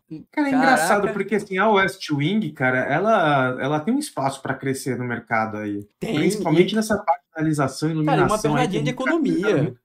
Vamos colocar aí, vamos ser sinceros. Se a economia melhora um pouco, acho que ela cresce 30%. Fácil, assim. Sim, sim. Fácil. Sim. Porque a gente tá numa economia que tá, tipo, é, vivendo sobre a parede. Tá difícil. Tá difícil, tá difícil. Ó, teve uma colocação boa aqui, ó, do Jorge. O West vai acabar sendo vendida? Cara, eu acho que isso aí é uma discussão que a gente tem que fazer olhando pra composição acionária. Será que esse cara vai querer tomar, vai largar 25% dele na mesa com uma companhia que tá valendo menos que caixa? Acho que não. Mas esse aqui, esse maluco largou, então talvez possa ser que sim. É, cara, mas sabe um negócio interessante? Hum. pensando aqui é o seguinte. Pô, imagina uma Riachuelo Casa complementando o mix, assim, com, com uma West Wing, eles crescendo em nicho, aumentando a estrutura que tem. Então, mas é, a história dos um caras, como você deve saber, os caras compraram a parte para se livrar da grande lá de fora. Eu não sei se os caras compraram a parte para se livrar da grande de fora, vai pegar e fazer, tipo, o inverso aqui, entrar dentro de uma é. grande. O que saiu um boato, que eu não sei se é verdade, aí você, com sua experiência de mercado, você poderia falar, saiu um boato que, que, o, que o cara tava buscando para ser vendido. E aí pergunto ele, ah, saiu um boato no mercado, ele falou, não comento sobre o boato. Ixi. Aí eu não sei. É, quando não não tá para ser vendido, normalmente as pessoas falam, não, cara, não, não tem nada disso, né? Aqui não. Então, mas ele comentou isso depois, ele comentou e depois ele falou isso que eu falei, entendeu? Ele comentou, não, isso aí é boato. Aí depois ele falou, não comento boato. Mas aí, tipo, Cara, eu aprendi, eu aprendi um negócio na minha vida, cara, tudo tem preço. Tudo é, pode não, ser é isso, vendido. É isso, eu acho que ele não vai ser vendido a um, um real por um real, né? Não faz sentido isso, tipo. Sim, sim. Não tem racional nesse negócio. Acho que tudo pode ser vendido, assim, tudo tem um preço. Eu cara, acho, eu acho, eu gostei. Um eu acho que eu vou, acho que eu vou montar uma posiçãozinha na na, Oeste. E vamos finalizar aqui, já estamos aí. Caraca, 2 horas e 41. É a maior live do canal, de longe, assim. Boa, recorde. Recorde. Legal. Cara, é... passa rápido mesmo. Sim, passou rápido. Vamos, vamos finalizar com espaço laser. Quem quer espaço laser aí, pessoal? Quem quer saber de espaço laser? Porque o pessoal aqui tá comprando espaço laser. Eu mesmo tô comprando espaço laser. Espaço laser tem que subir, pessoal. Eu já vou abrir aqui, ó, como informação, como eu falei para você, agora eu sou stalker. Você comprou, você vendeu. Se você é acionista relevante, eu estou sabendo, eu vou trazer aqui para compartilhar com a galera. Cara, como a, como a gente passou passou bastante tempo. Se alguém quiser depois também, putz, algum case do varejo que não conseguiu falar, pô, me coloca à disposição, pode me chamar no Twitter, chama boa, no privado boa. lá. Não, isso, pode passar suas redes. Tranquilo. No final a gente te abre as suas redes aí, a gente vai colocar na descrição também as suas redes. A rede, se você estiver assistindo a gravação, tá aqui embaixo a, a, a, as redes do Andy. Você tá com podcast também, né? Bolsa na Rua. Tô com, tô com Bolsa na Rua também, que é, que é para trazer alguns cases aí para as pessoas. Você, você tem que ir lá, hein? Tem que ir lá vamos, participar vamos marcar, também. Ser... Bora, bora, vai ser legal. Ó, então vamos começar agora espaço laser. Eu tenho, tô perdendo grana, Thiago. O pessoal aqui tá meio magro, o pessoal aqui não tá investindo bem, não. Mas calma, pessoal, é o mercado. O mercado todo tá perdendo, não é só a gente, não. É, não, é. Esse, esse, momento, cara, putz, tá todo mundo. Ó, controladores da espaço laser compraram 300 mil reais a 4,67. Pelo menos, cara, se você comprar hoje, nem que seja um lotezinho, você fala assim, não comprei melhor que o controlador, sabe nada, trouxa. Então você pode pelo menos sair com essa. E, ó, e esse aqui foi o último relatório. Eu acho que o próximo relatório vem com mais compras. Vem com mais compras. Cara... E, pô, foi 300 pau. Não, não é um dinheiro de pinga. É tipo, 300 pau acho que é dinheiro para todo mundo. É um dinheirinho para todo mundo, assim. É, não, com certeza. Não, e, e assim, é um mercado que é extremamente pulverizado ainda. A gente se compara com o mercado espanhol, né? 50% uhum. da população usufrui da depilação a laser, né? O mercado americano, que se eu não me engano, 35% da população ela também usufrui da depilação a laser. A, a uhum. gente aqui não tem 5% da penetração do mercado ainda, né? E tem alguns pontos que eu acho que são é, comportamentais e aspiracionais nesse case que eu acho que são fortes, né? Que o primeiro é as pessoas associam a depilação a laser só ao público de alta renda e isso é um engano. É o contrário, tá? é o contrário. As pessoas de classes mais baixas, cara, elas querem usufruir desse serviço, desse tipo de serviço, e isso sim é aspiracional e isso sim é status, tá? Então, é, tem um fator bem forte aí dentro desse comportamento de consumo, que é você fazer um tratamento dessa natureza. E, cara, as pessoas, elas estão dispostas a comprometer parte relevante do orçamento delas para ter acesso a esse tipo de... Primeiro porque cara, a gente acha que a gente não tem tempo, né? As pessoas das camadas mais baixas que trabalham, têm que fazer grandes deslocamentos, usar transporte público, elas têm menos tempo ainda do que a gente. Ó, eu tinha um quadro de funcionários, cara, assim, eu tinha uma loja em São Bernardo do Campo, uma em Ibirapuera, uma loja em São Bernardo, eu tinha funcionários de Itacoaquecetuba. Ou seja, a pessoa viajava todos os dias, mais de duas horas, por quatro horas no dia, só em deslocamento. Cara, você acha que fazer um tratamento desse que vai preservar, né, uma vez por mês, não sei periodicidade, de um tempo específico de tratamento, pô, não tem valor na vida da pessoa? Pô, tem muito valor, né? Então, então que a gente está associando e achando que esse mercado é, é exclusivo para um, uma faixa de público, e na verdade não é. Outro ponto é o crescimento do mercado masculino, né? Esse, esse tipo de. Cara, tem que de pessoas o cara fala, pô, galera que, pô, tem é, muito pelo, pô, calor agora, assim, pelo nas costas pra caramba, etc, tal. Pô, eu, eu conheço muitas pessoas que estão fazendo tratamento, estão gostando, né, estão é, experimentando, quebrando um pouco desse, desse tabu. Tô pensando em fazer faixa né? de barba, até, por sinal. Mas é cara, é caro. E, a margem deles é muito alta. Podia dar um desconto pra quem tomou prejuízo na ação, né? Pô, podia bater meu prejuízo. Podia, hein, podia. Você ganha 20 por... Tomou 20 da ação, tu ganha 20 de desconto aqui para converter. Ia ser boa. É você, você chega aqui, ó, ó, meu, meu PM na ação tá lá em 8. Será que eu ganho? Ela tá valendo 3. Será que tem um desconto para faixa de barba? Não, você tem um tratamento free aqui, cara. É. Pô, tinha que ser assim. Cara, mas, mas assim, mas é tá aumentando que tá em 10% começou, né? já. Tá em 10% de penetração dentro do público do espaço, eles tem 10%. E eles estão patrocinando, tipo, surfista, aquele cara. O. Esqueci o nome. O que é mais famoso aí, surfista do Brasil? Medina? Medina, tô patrocinando Medina. É, então, tipo, eu acho que vai crescer. E também tem a avenida de crescimento, né? Um negócio muito lucrativo. Só que tem aquela observação, né? Tipo, o mercado brasileiro tá magro, vai prejudicar a empresa, sem dúvida, né? Cara, mas eu acho que também tem uma questão aí de. Assim, eu fui pesquisar também depilação a cera. Pô, tem lugar que tá 200 reais, velho. Você fazer uma depilação a cera. Não, e cara. sente dor pra caramba. E sente Pô, dor, pra você sofrer, um... 200 reais, cara. Falei, não, não é possível que custa isso. Eu fui falar com algumas amigas, tal, etc. Elas falaram, não, tá absurdo. E muita gente, quem costuma experimentar a depilação a laser, não troca, não é, volta. Não, então, tá eles têm esse LTV também, tipo, sei lá, normalmente o que, que eles fazem? Você faz a faixa de barba, você viu aí aí um dia você tá puto, tendo que pegar e fazer, sei lá, o, parar o pelo do peito e falar, ah, vou lançar laser nessa porra. E aí você vai tomando. E depois de 4, 3 anos tem as grandes sessões de manutenção, que faz o quê? Tenta ajudar o acionista que tá tomando prejuízo a recuperar seu capital. Esse é o objetivo da, da manutenção. Leva um faturamento futuro dentro é, da base. Um faturamento ali. futuro dentro da base, que é o que a gente tá contando, 3 milhões de base ativa. Cara, mas você sabe que, assim, essa recorrência, por exemplo, vai lá, a pessoa fez axila, né, gostou, vai fazer virilha, aí gostou, aí vai fazer é, alguma outra parte, vai fazer... Cara, assim, é, é, é, é, um período, é um ano que você tá fazendo o tratamento, praticamente, e é mais, é mais. às vezes um ano e meio, é mais de né? Ano. É mais de ano, é 10 sessões, uma por mês. É, não, eu acho que é 10 sessões e é uma a cada 45 dias, se eu não me engano. 45 e aí, dias, isso. Vamos supor que na quarta sessão, a mulher que tá fazendo seu, seu, seu, seu pescoço aqui fala, cara, você não sabe, a gente tá com uma promoção incrível que a gente vai tirar esse pelinho aqui que você tem no pescoço. Aí você fala, ah, topo também. Aí você pegou mais uma sessão de 10 sessões depois. Então, tipo, você vai empilhando coisa, tu fica 3 anos fazendo sessão do espaço laser. E, e tem um amigo meu que tá fazendo, quase citei o nome dele aqui. Tem um amigo meu que tá fazendo. E ele pegou e falou o seguinte: quando ela tava fazendo um negócio aqui assim, não, ela tava fazendo faixa de barba, ela pegou e falou assim: ah, a gente também. Conheço esse amigo, esse... hein? Conheço esse amigo.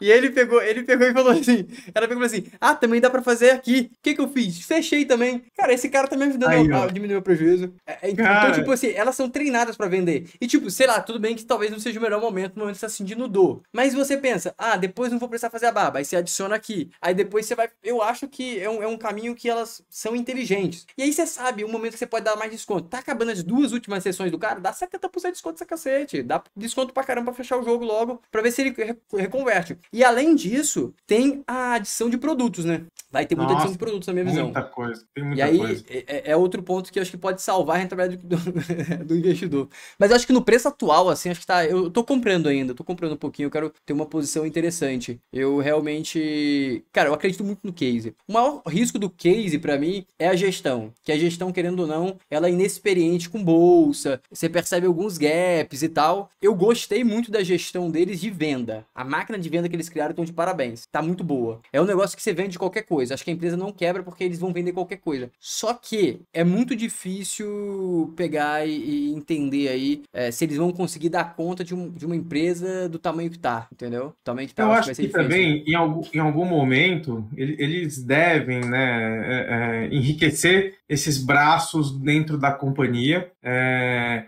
pô, você conversa com um franqueado tal, uhum. o cara ganha dinheiro, né? O, cara, o cara tá feliz, assim. O cara uhum. é, tem custo operacional baixo, né? Você tem a margem altíssima, você tem a receita, uma recorrência uhum. muito grande pelo tratamento. Então, é, para minha ex-namorada, ela fez um tratamento, um tratamento. Aí eu falei, não, me indica aí para eu testar o, o, uhum. o atendimento e tal. A mulher no WhatsApp é um avião, velho. Vem com uma comunicação super, hiper é, é, íntima, assim, bem, bem, bem, bem. Não, vamos fazer, ah, não sei o que, não, a gente faz não sei o que, não. Não, não desiste, assim, sabe? E vem, e vai, e volta. Não, o que você precisa? Deixa eu ver, não, a gente arruma aqui, vem aqui, a gente conversa, não sei o que, não, porque não faz isso aqui, não, porque não. Não, então vamos fazer não sei o que. Você fala, caramba, a pessoa foi, né? Tá engajada, tá, tá, tá engajada, que tá engajada Essa com a mulher. causa, assim.